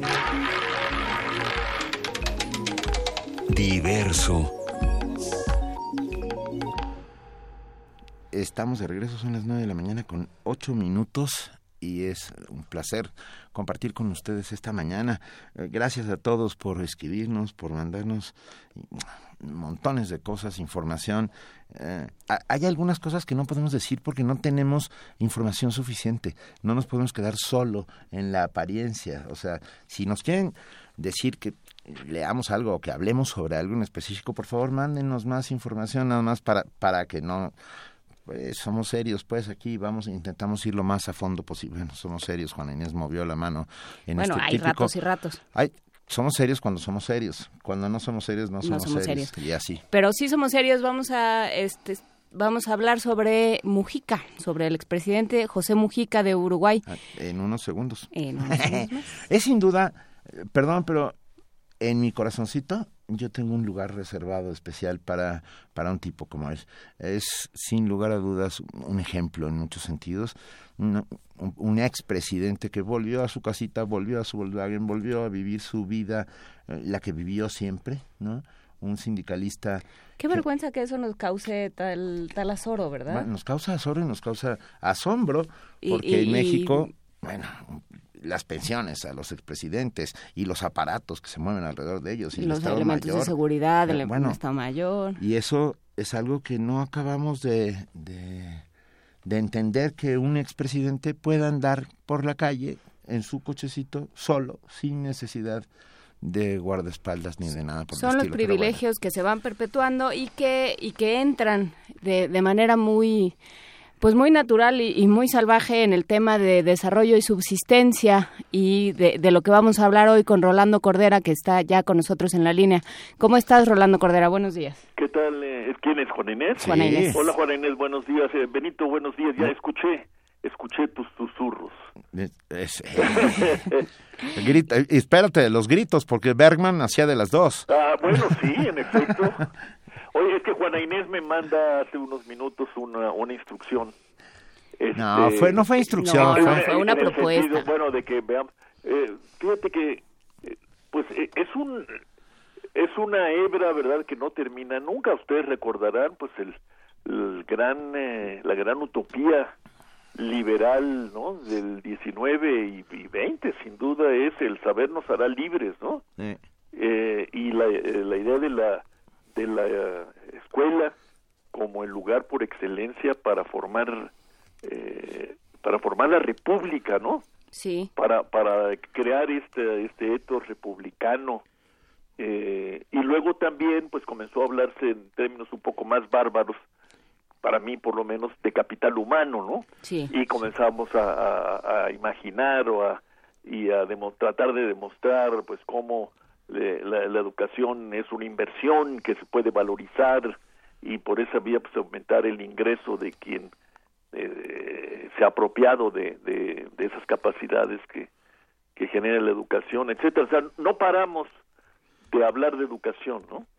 No Este, paramos. y bueno, y ahora nosotros pues, estamos metidos en el pozo este de, de una reforma educativa rechazada por, por un grupo, yo creo, minoritario, pero sin duda muy activo y, y, y- entrón, digamos, eh, belicoso, de profesores, ¿no? no que, que rechazan la reforma educativa y en algunas regiones, como lo hemos comentado, pues cuentan con el apoyo de las familias para en su en su actividad opositora. Entonces la educación sigue en el centro sin que hayamos encontrado la manera de convertirla, como me parece que es le- lo que le preocupa a Juana Inés, pues una verdadera fuente, por un lado, de republicanismo, ¿no? de, Sí. de civismo, de creación de ciudadanía.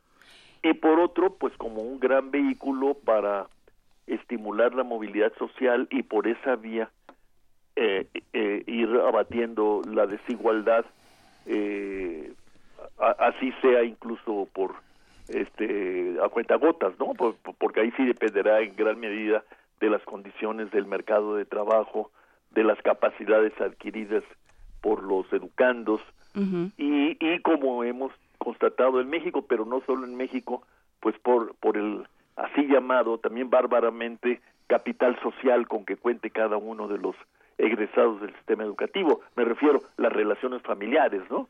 Sí. los amigos de los papás y o los tíos, este, eh, ricos, etcétera, ¿no? Sí, pensando en el tema de desarrollo y subsistencia, pensando, por ejemplo, en un artículo que aparece hoy en la Gaceta UNAM, por cierto, busque su Gaceta UNAM ahora que llegue a su instancia. Llegando, lo haré. Este, sobre lo que pasa en Haití, o sea, ¿qué pasa cuando, cuando ataca este, este huracán? Mitchell, que acaba de, de, este, no se llama Mitchell, pero bueno, el, huracán que acaba de atacar, Matthew.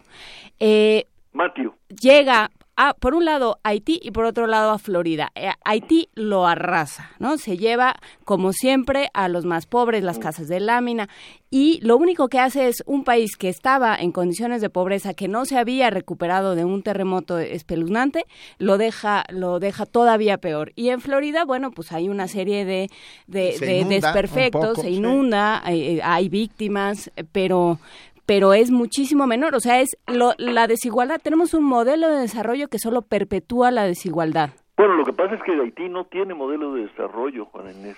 Vamos a, empezando por ahí. Es un caso extremo de, pobreza y empobrecimiento y, precariedad. Yo creo que uno de los elementos que explica la, exacto, la disparidad en, los daños del matio, bueno, es la precariedad de la habitación que es generalizada en Puerto Príncipe y otros lugares, vis a vis la no precariedad, sino al contrario, pues la, las casas bien construidas y, y seguramente también pues, un, un, servicio de protección civil eh, más o menos efectivo en Florida, eh, si lo comparamos con lo que seguramente no existe en Haití. Haití no no no no, no ha ni siquiera ha, adivinado lo que puede significar para, para ellos, para los haitianos, el desarrollo económico y social, incluso en su definición más minimalista. ¿no? Yo creo que es un caso de, de es una tragedia humana que, que, que, a pesar de los esfuerzos que se han hecho por Naciones Unidas y por algunos países, entre ellos, por ejemplo, de América Latina, quizás el más destacado es Brasil, este, por apoyar a los haitianos, por promover las inversiones, pues, etcétera, por y, pues implantar un régimen de libertades y que al mismo tiempo sea democrático, en fin, toda esta historia que lleva lleva lustros, décadas, de hecho siglos, ¿no? Este no no no sale el país es un es una región del mundo devastada, ¿no? Es un es un eh, escenario pues, yo digo terrorífico, ¿no? Sí. Sí, completamente de acuerdo. Y, y, es, y es cierto, pero además, así, esta precarización de Haití viene acompañada por uh, años y años y años de dictaduras perversas, ¿no? Donde el dinero, el dinero fue uh, sacado violentamente del país. Sí, de depredación. De depredación, literal, sí. Sí, en efecto, así es. E, e, en ese marco, ¿verdad? El tema de, de, de, de Juana Inés, el tema de la educación, por un lado adquiere particular relevancia, pero nos hace ver algo que, que luego olvidamos, por ejemplo, en el caso nuestro, que el entorno es fundamental para evaluar las posibilidades, las potencialidades de la educación como mecanismo igualador y como mecanismo, digamos, creador de, de fuerzas productivas. Tú no vas a poder eh, eliminar entonces, la educación como perpetuadora de la desigualdad, ¿no? Dice Juana Inés. Sí, sí. Bueno, no vamos, eh, lo que pasa es que partimos de una situación desigual que se respeta y, en, se ha respetado prácticamente todos los proyectos educativos que, que cubren la historia moderna de México. Eh, lo resumiría en, un, en una frase abusiva, pero, pero que, espero que, que transmita. Eh, escuelas pobres en regiones pobres, eh, eh, escuelas con ausentismo en regiones pobres, escuelas sin infraestructura, sin, muchas de ellas sin electricidad completa, sin bebederos, ¿no? que es una de las revelaciones del censo sin baños. que hicieron INEGI en regiones pobres. Bueno, así a la educación no le podemos pedir ni que cree capital humano, ni que promueva la igualdad, ni nada, sino más bien, como dice Juan Inés, que reproduzca la desigualdad y en el caso mexicano que reproduzca la pobreza, ¿no? Sí, porque bueno, si tienes una serie de, o sea, si hay una parte importante de la población que viene malnutrida, que, eh, que no tiene condiciones eh, la misma la misma infraestructura no no hay algo parejo que tiene una serie eh, de, que los maestros tienen una serie de condiciones desfavorables los padres de familia o sea si realmente desde ahí estás empezando pues entonces, claro, eh, por un lado va a haber eh, va a haber quien deje de asistir a la escuela por porque no le interesa, porque no no encuentra la manera como eso le va a ayudar o encuentra otras o maneras. Porque tiene que ponerse a trabajar para ayudar a los padres, ¿no? Sí, o no o simplemente no no entiende cómo se conecta lo que está lo que está viendo en la escuela con su vida personal, porque hay un sistema, lo decía hace rato Lorenzo Gómez Morín, hay un sistema educativo que no funciona y entonces, pues claro, lo que termina sucediendo es que a esos esos alumnos que pierde el sistema educativo los capta el sistema penitenciario. Bueno, sí, a, una parte por lo menos. Bueno, es, estamos, es como una especie, estamos en un nudo en esa materia y sí me, eh, la verdad, yo, sin yo ser, eh, eh, como se dice ahora, experto en, en la cosa educativa, este, a mí me parece que, que sí es el, es un hilo, es una hebra importantísima para, para observar el resto de las cosas, ¿no? Eh, hemos presumido por mucho tiempo de, de cuánto dinero le dedicamos a la, a la educación pública, ¿no? Bueno, si lo evaluamos en términos per cápita, no, no, no, no somos ejemplares, ¿eh? Ni país campeón. Eh, si lo evaluamos por el nivel, insisto en eso porque a mí me tiene realmente muy preocupado y escandalizado. Si, si evaluamos eso con base en un índice el que puedan inventar los, los especialistas de infraestructura educativa, de, no somos un país ejemplar.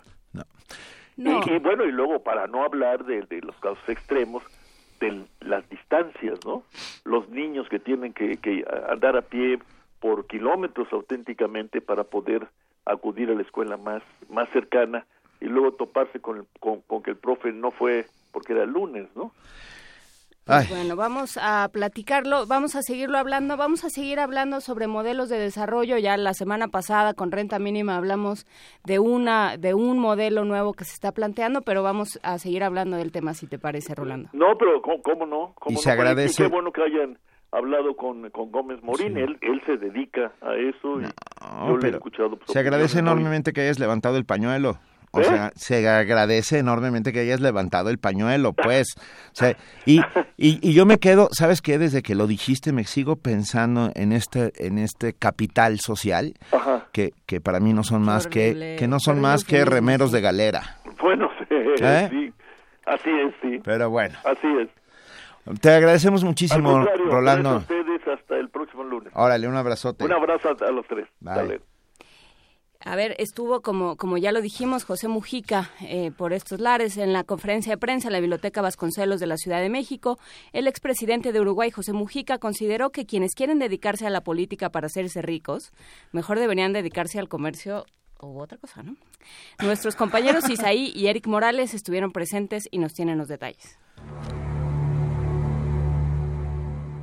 El expresidente de Uruguay, José Mujica, consideró que quienes quieren dedicarse a la política para hacerse ricos, mejor deben buscar actividades comerciales o industriales. Al respecto, planteó que los políticos deben vivir como la mayoría del pueblo y no como una minoría privilegiada.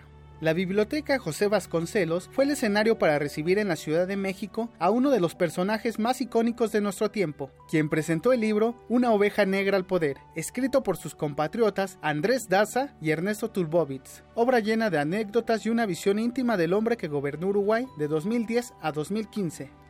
La historia de Mujica se recrea en su paso por los años 60, cuando se integró a la movilización guerrillera Movimiento de Liberación Nacional Tupámaros, con la que participó en operaciones que derivaron en su estancia en prisión de 15 años. Este referente de la izquierda uruguaya y del mundo, que vive en una casa con piso de tierra y cosecha sus propias hortalizas para autoconsumo, llegó al poder tras crear el movimiento de participación popular en un frente amplio. Luego de ser electo diputado en 1994, ascendió a la presidencia al haber obtenido más del 52% de los votos. En rueda de medios el fin de semana, Radio UNAM preguntó al exmandatario su perspectiva sobre el respeto a los derechos humanos en América Latina. Los derechos humanos con los periodistas y los derechos humanos con los pobres condenados en el reparto, que no llegan a la categoría de ningún ruido en ninguna prensa del mundo y que están por ahí. La lucha por la justicia humana es larga y no creo que tenga solución rápida. Depende de la capacidad que podamos tener de generar sociedades y culturas más libres y más respetuosas. Yo no soy liberal, soy libertario.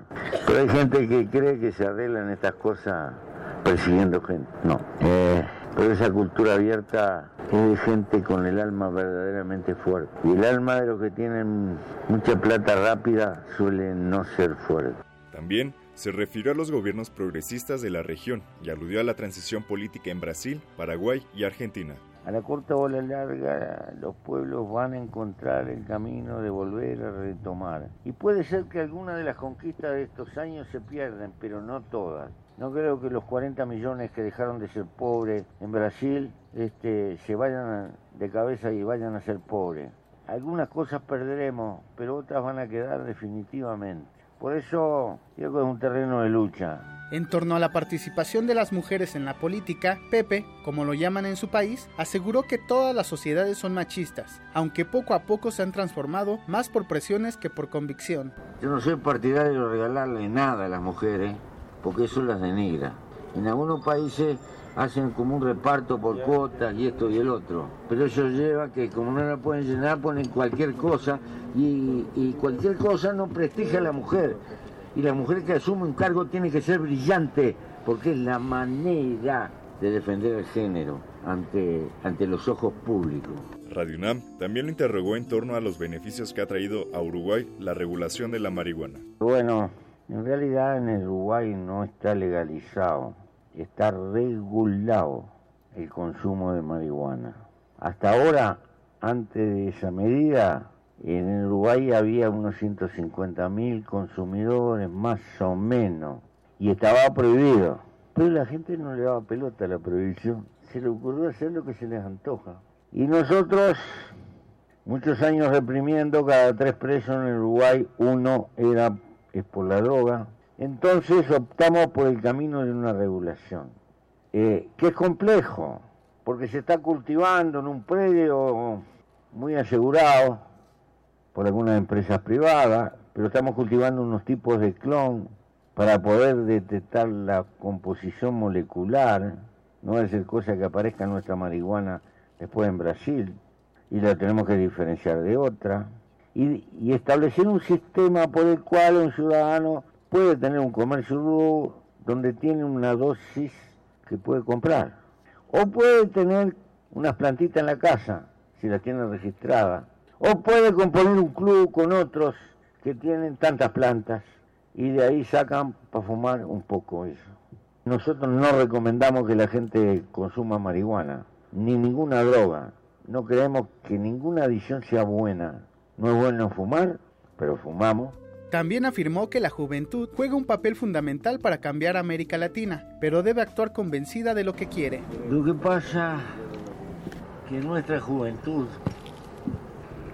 pudo haber tenido las ingenuidades de cualquier juventud, pero tuvo la gran ventaja de que estábamos convencidos de algo a muerte. Y al estar convencido, ya lo dije, creíamos que era posible cambiar la sociedad con un cambio en las leyes de producción y distribución, contribuir a crear un mundo mejor. Algo que sería imposible de exigir hoy, ¿verdad? Porque hoy no hay nadie convencido totalmente así.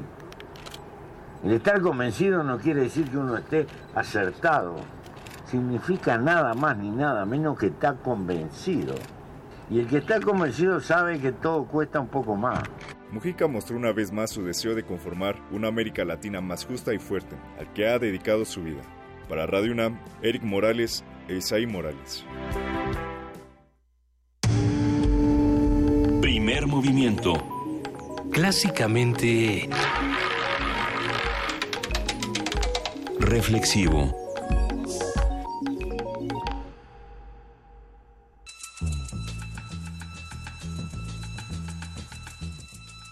Es hora de poesía necesaria.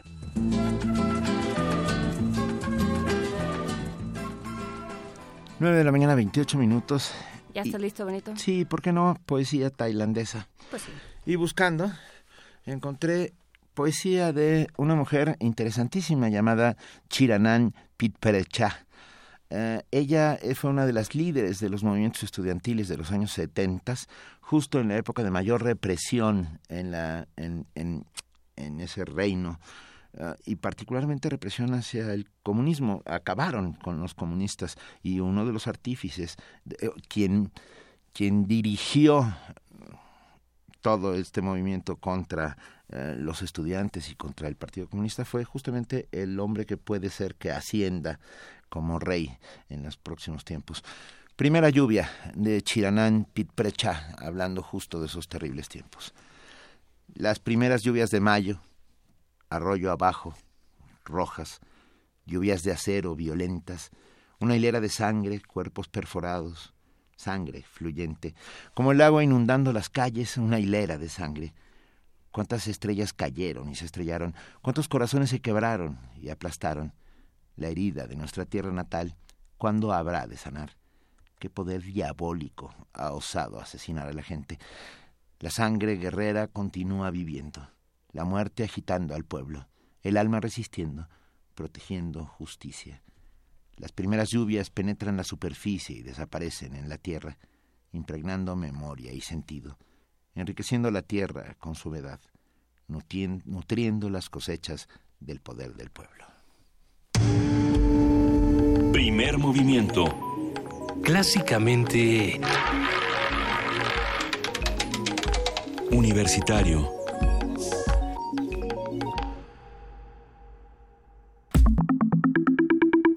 La mesa del día. 9 de la mañana, 30 minutos.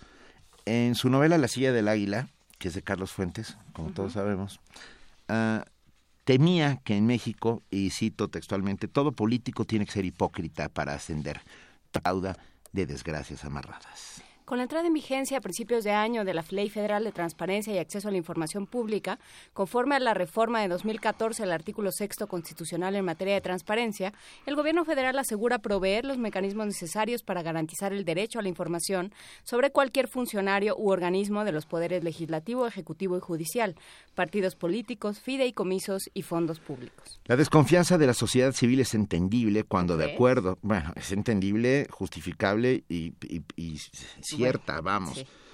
Cuando, de acuerdo al último informe de la Organización para la Cooperación y Desarrollo Económicos, la OCDE, México es el país más corrupto entre sus 34 miembros y el número 94 de 194 naciones. En su índice de percepciones sobre corrupción del año 2015, Transparencia Internacional califica al país con un puntaje de 35 en una escala de 0 al 100, donde 0 significa altamente corrupto y 100 muy limpio, estando por debajo de las expectativas mínimas que se esperan de un Estado que se precia democrático. Organizaciones no gubernamentales y apartidistas como Artículo 19 promueven y luchan por el avance progresivo de los derechos de libertad de expresión y acceso a la información de todas las personas conforme a los mejores ejemplos internacionales, buscando la democratización de las instituciones públicas. Conversamos esta mañana sobre este tema con Ana Cristina Ruelas, directora regional de Artículo 19 para Centro y Centroamérica, para, América, para México y Centroamérica.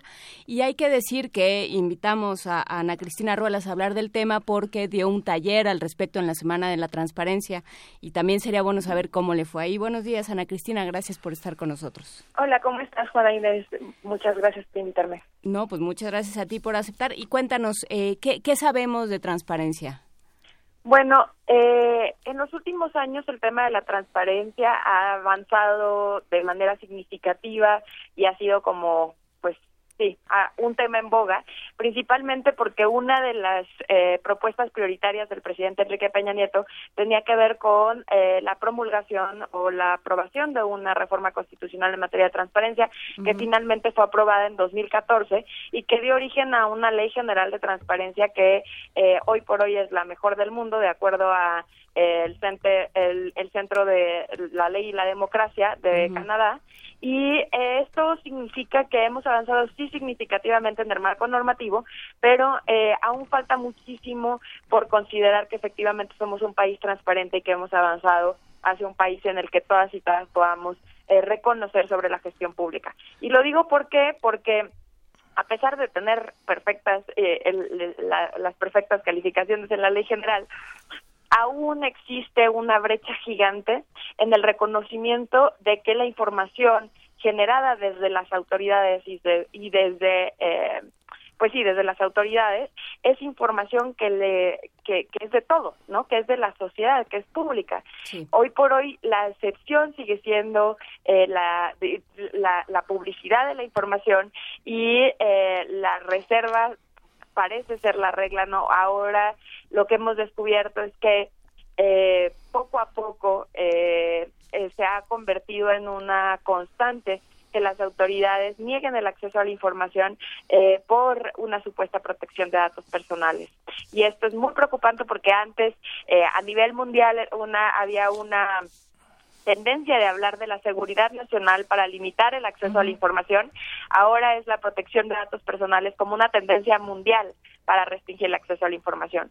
Esto ha derivado en muchísimas acciones del gobierno, se, eh, no sé si recuerden, pero en, en, enero del año pasado se cerraron los archivos, eh, el acceso directo a los archivos históricos de la Galería 1 del Archivo General de la Nación. Recientemente nosotros tuvimos una presentación con el INAI eh, de la plataforma Memoria y Verdad, en la que si bien es cierto que se publican una serie de documentos, eh, otros documentos dejaron de publicarse por aludir a la protección de datos personales, fotografías que ya están en el dominio público, eh, de acuerdo al INAI, no podían estar eh, en, en esta plataforma porque había datos personales dentro de la misma.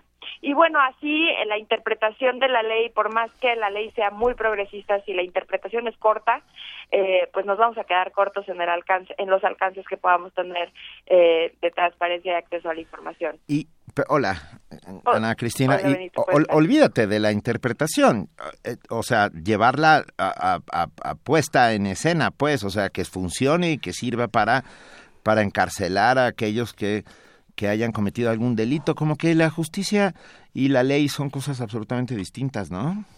Así es, sí, efectivamente, una de las cosas que hemos visto es, si bien es cierto que hoy por hoy tenemos información que hace 12 años no teníamos, ¿no? Porque la ley eh, federal de transparencia se emitió en 2002, eh, estos años, 14 años de transparencia, hoy por hoy nos, nos dan chance de decir o oportunidad de decir, tenemos más información pero no pasa nada. Sabemos perfectamente que nos están robando, sabemos que hay desvío de recursos, sabemos que eh, ganan diez mil veces más que cualquier eh, persona pero no pasa nada, ¿no? Y esto es algo que justo, por eso es que la transparencia y el acceso a la información se tienen que unir a un sistema general de rendición de cuentas en el que den el acceso y la, eh, la oportunidad de hacer un escrutinio público sobre la gestión institucional, permita efectivamente que eh, permite efectivamente que podamos hablar de eh, de, rendición de cuentas y de sanciones efectivas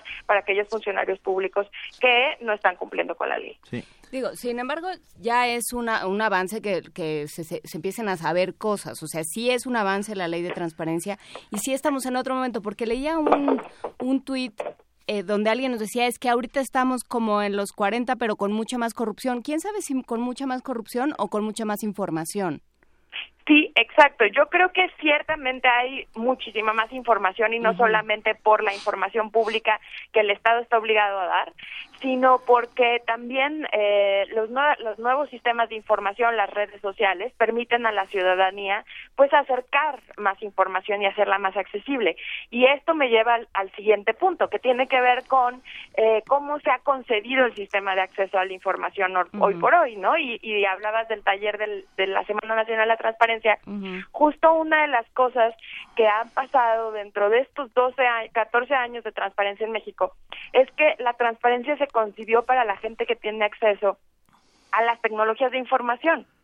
¿no? Eh, aquellas personas que no tienen acceso a, a, las tecnologías de información están excluidas de la transparencia y el acceso a la información pública. Y esto es algo muy grave porque si tomamos en cuenta que casi el 46% de la población no tiene acceso a esto, entonces cada vez más esta sociedad, esta, esta, esta parte de la población que no tiene acceso a estas tecnologías, pues se excluye de la sociedad de la información que le permite tomar mejores decisiones y propiciar su desarrollo. Entonces, este sistema, lo que ahora nosotros estamos diciendo y siempre creo que es algo que tenemos que ponerle en el renglón, el sistema de acceso a la información tiene que poner como en el, en el centro al ciudadano, no a los funcionarios públicos. Hoy por hoy, como se ve el sistema de acceso a la información, es qué información tiene la autoridad que le tendría que dar al ciudadano y no qué información necesita la sociedad que el, que el funcionario le tendría que dar al ciudadano.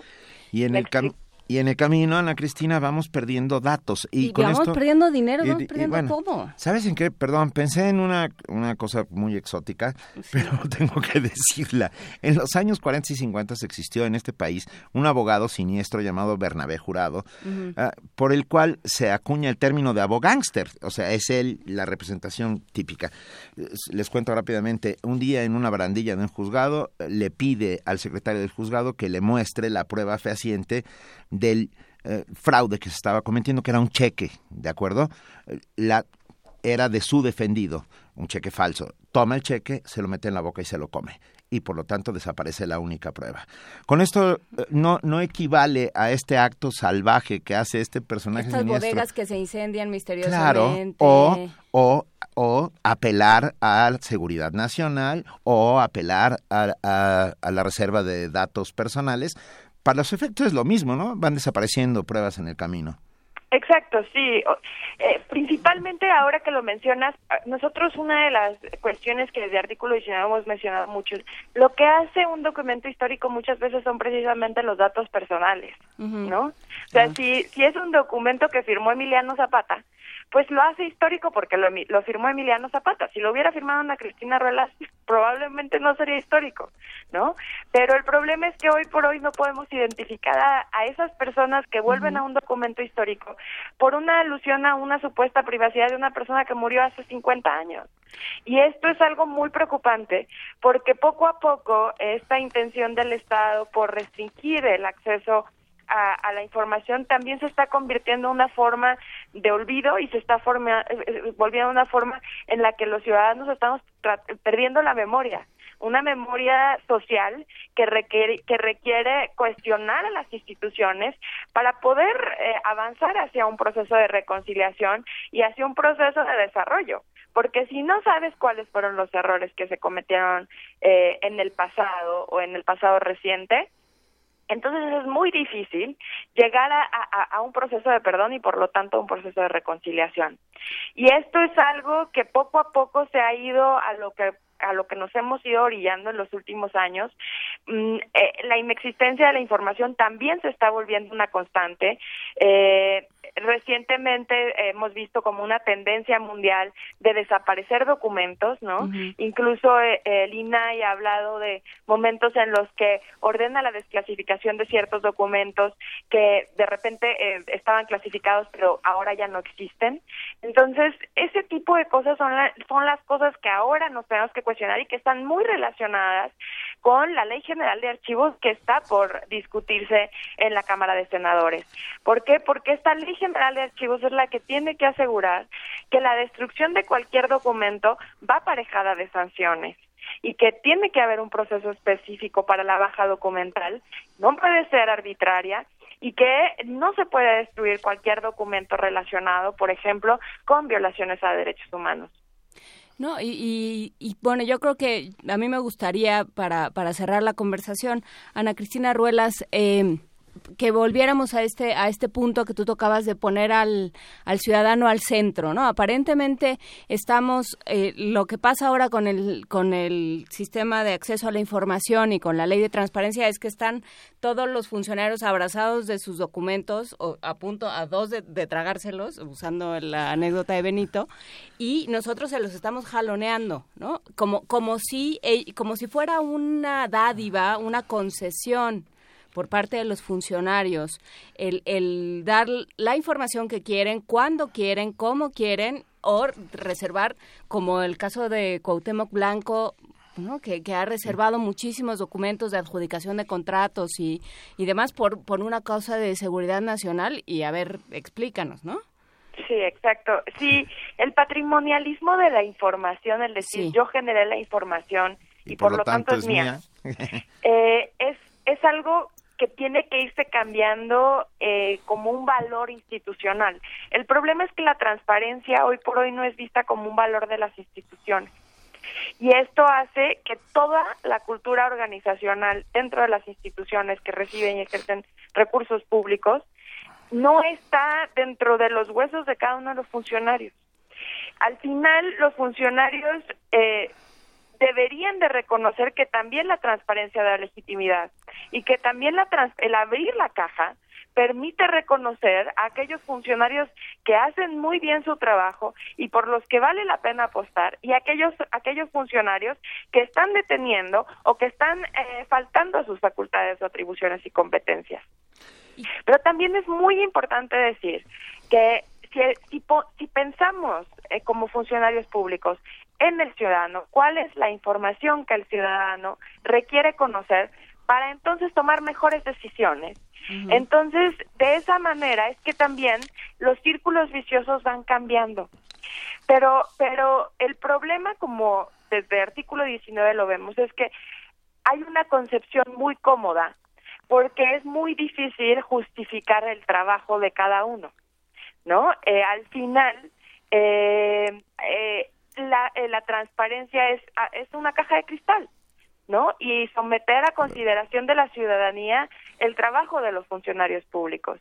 El problema es que si las decisiones desde un principio se toman arbitrariamente, pues entonces la caja de cristal se convierte en una gran amenaza para los funcionarios públicos.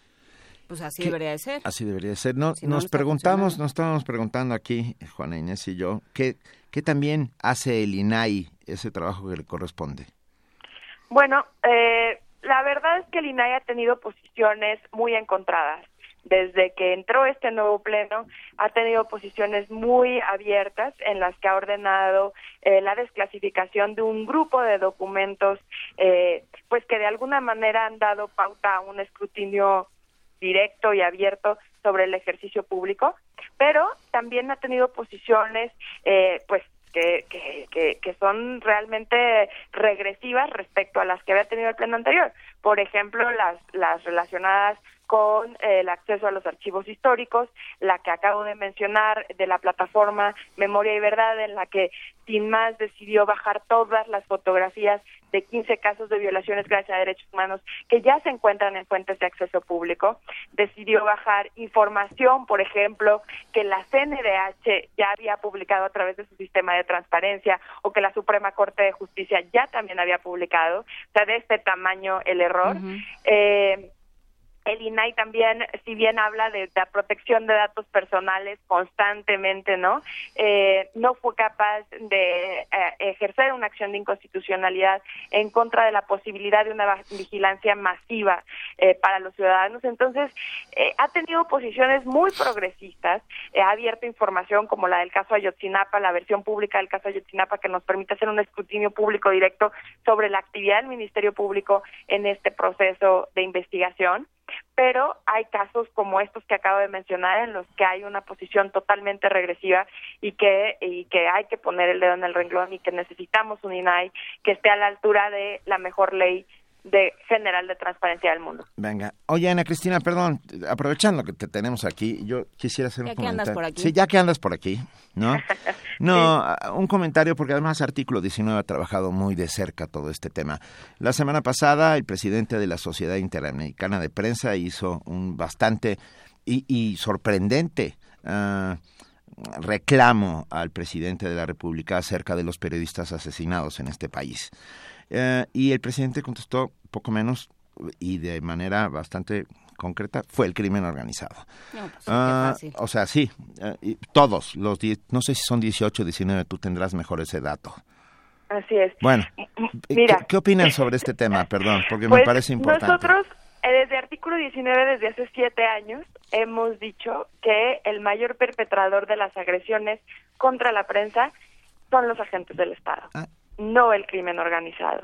Un 49.7% de las agresiones son de parte de funcionarios públicos y esto ha sido la constante, ¿no? Ah, en este año hay 10 asesinatos contra la, eh, contra periodistas. Es el año más violento del periodo de Enrique Peña Nieto, pero también es similar al año más violento del periodo de Felipe Calderón, que fue el 2011. Eh, realmente estamos en una crisis. México es el país más peligroso para ejercer el periodismo en América Latina y se asimila a aquellos países que se encuentran en guerra. Y creo yo que estos avances a los que hizo referencia el presidente, estos 10 avances de los últimos 10 años y, y, lo, y las, los números a los que hizo referencia respecto al mecanismo de protección de periodistas y la Fiscalía Especial para la Atención de Delitos contra la Libertad de Expresión no dicen mucho.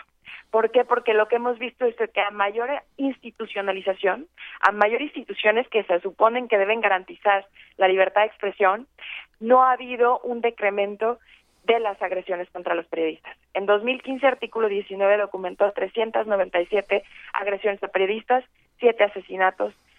Hoy llevamos eh, hasta junio del 2016 240 agresiones y hasta octubre de 2016 10 asesinatos.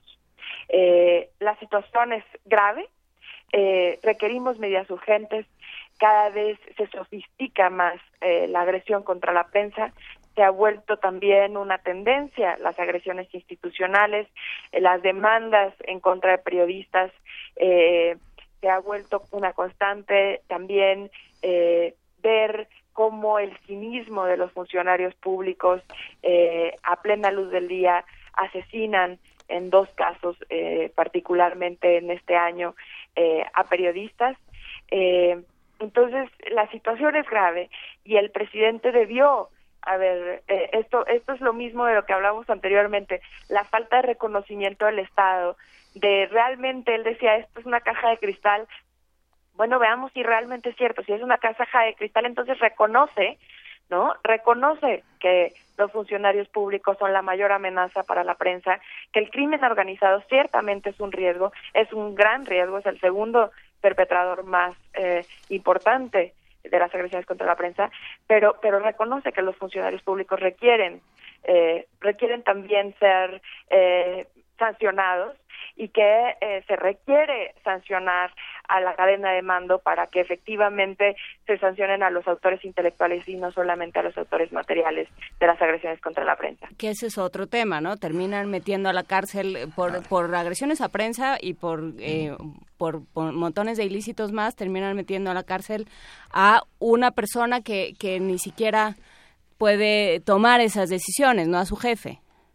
Así es, sí, lo que hemos visto es que hay una tendencia, bueno, constante de eh, pues sancionar al, al autor material, lo cual no está mal, Ah. obviamente, Eso, es- sí. pero pero eh, se quedan con eso y entonces el problema de la impunidad pues se trasciende a todas las personas que fueron los que maniobraron y maquilaron eh, las agresiones contra los periodistas. Entonces, eh, el nivel de impunidad que penetra las agresiones contra periodistas eh, es, es similar a aquel que penetra en todas las eh, eh, en, en México, pero es un poco más alto.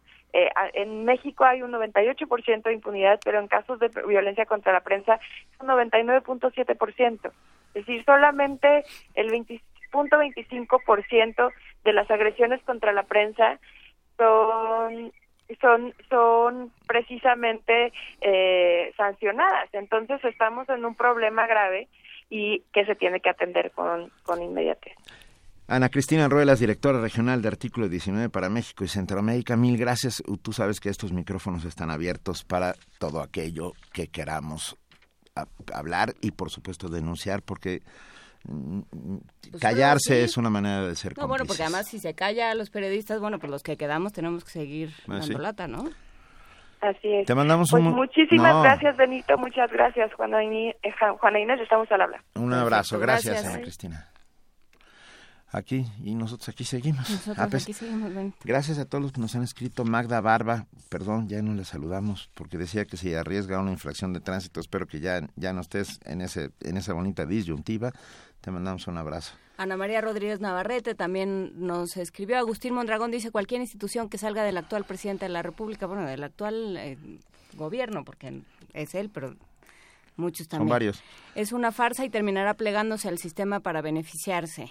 Pide que la invitada sea más contundente. Pues sí, de- Creo que no. pues sí, no. pero vamos a tener que, que dar lata nosotros. Gracias, R. Guillermo, Alma, Manuel Defis, Roberto Rey Trejo, eh, Pereca, Perereca, Mirisac, eh, todos Diogenito, Rafa Olmedo, Rosario Martínez, Alejandro Ordorica, Claudia Guerrero, Eduardo Lima Águila, Aisit Zug, Ilusionista, Juan Rojas, Elsa Mecot, eh, Berta M. Garduño, eh, todos, Rafael Alderete, Carlos Ríos Soto, de verdad, a, Belleza Mexicana. Que hoy tuvimos menos actividad en redes porque Vania Nuche también se fue con los de Devadema. ¿Pero qué fue? ¿Fue plan de nos subimos al barco de Sri Lanka o cómo? No, no de Sri Lanka, de Burkina Faso. Ah, Pero bueno, bueno, vamos, a una, vamos a una canción, la versión de 1948 de La Valentina, y ahorita les decimos por qué.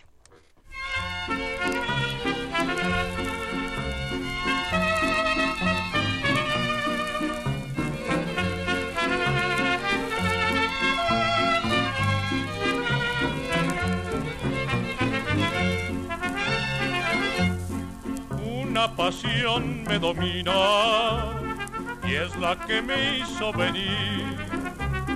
Valentina, Valentina, yo te quisiera decir. Dicen que por tus amores la vida me han de quitar. No le hacen que sean muy hombres, yo también me sé pelear.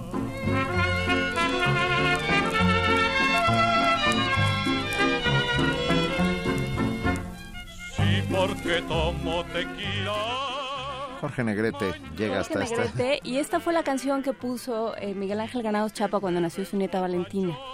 Y porque, porque de pronto esto de, de la herencia es una cosa muy fuerte. Valentina nos escucha, no sé si en este momento ya, espero que hace un rato que está en la escuela. Tal vez sus padres, Tomás y Marina, nos están escuchando. Pero bueno, pues Les quisimos... mandamos un abrazo a todos. Le mandamos un abrazo a todos, le mandamos un abrazo a todos los que seguimos extrañando a Miguel Ángel Granados Chapa.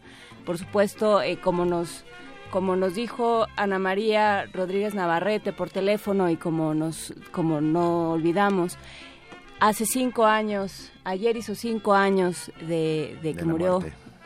Miguel Ángel Granados Chapa. Hace eh, un poco más, unos días más, que de que se despidió en, en el periódico de todos sus lectores y dijo que había que, que pensar en la belleza y en el y en el y en el amor y en el cariño como una forma de unirnos todos.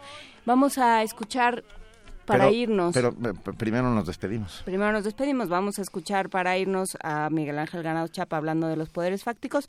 Nosotros nos vamos, estaremos de vuelta mañana, ya estará Luisa Iglesias. Ahí estaremos hablando de un montón de cosas, Benito. Así es. Fue, eh, siempre es importante recordar a Miguel Ángel Granado Chapa, que Por estaba en esta misma cabina eh, transmitiendo. Si- siempre su eh, espíritu nos ronda y cada vez que tenemos la tentación de, de equivocarnos, viene y nos jala un poco las orejas, lo cual funciona bastante bien. Es un inmenso placer haber estado hoy con ustedes. Gracias a todos los que hacen posible Primer Movimiento. Gracias a todo este maravilloso equipo que siempre con una sonrisa en la boca logra estas transmisiones. Tres horas diarias para usted de lunes a viernes en Radio UNAM. Vamos a escuchar a Miguel Ángel Granados Chapa con los poderes fácticos.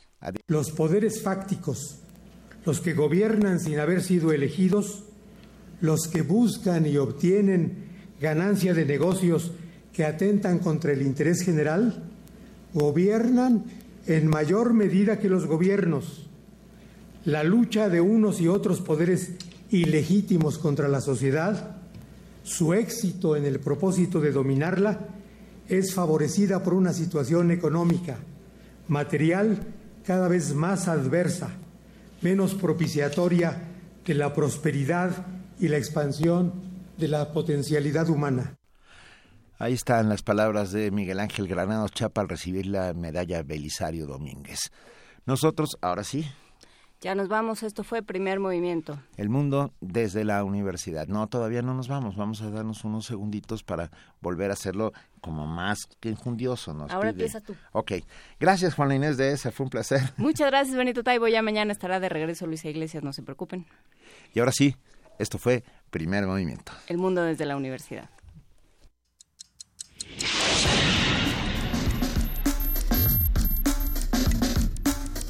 Radio UNAM presentó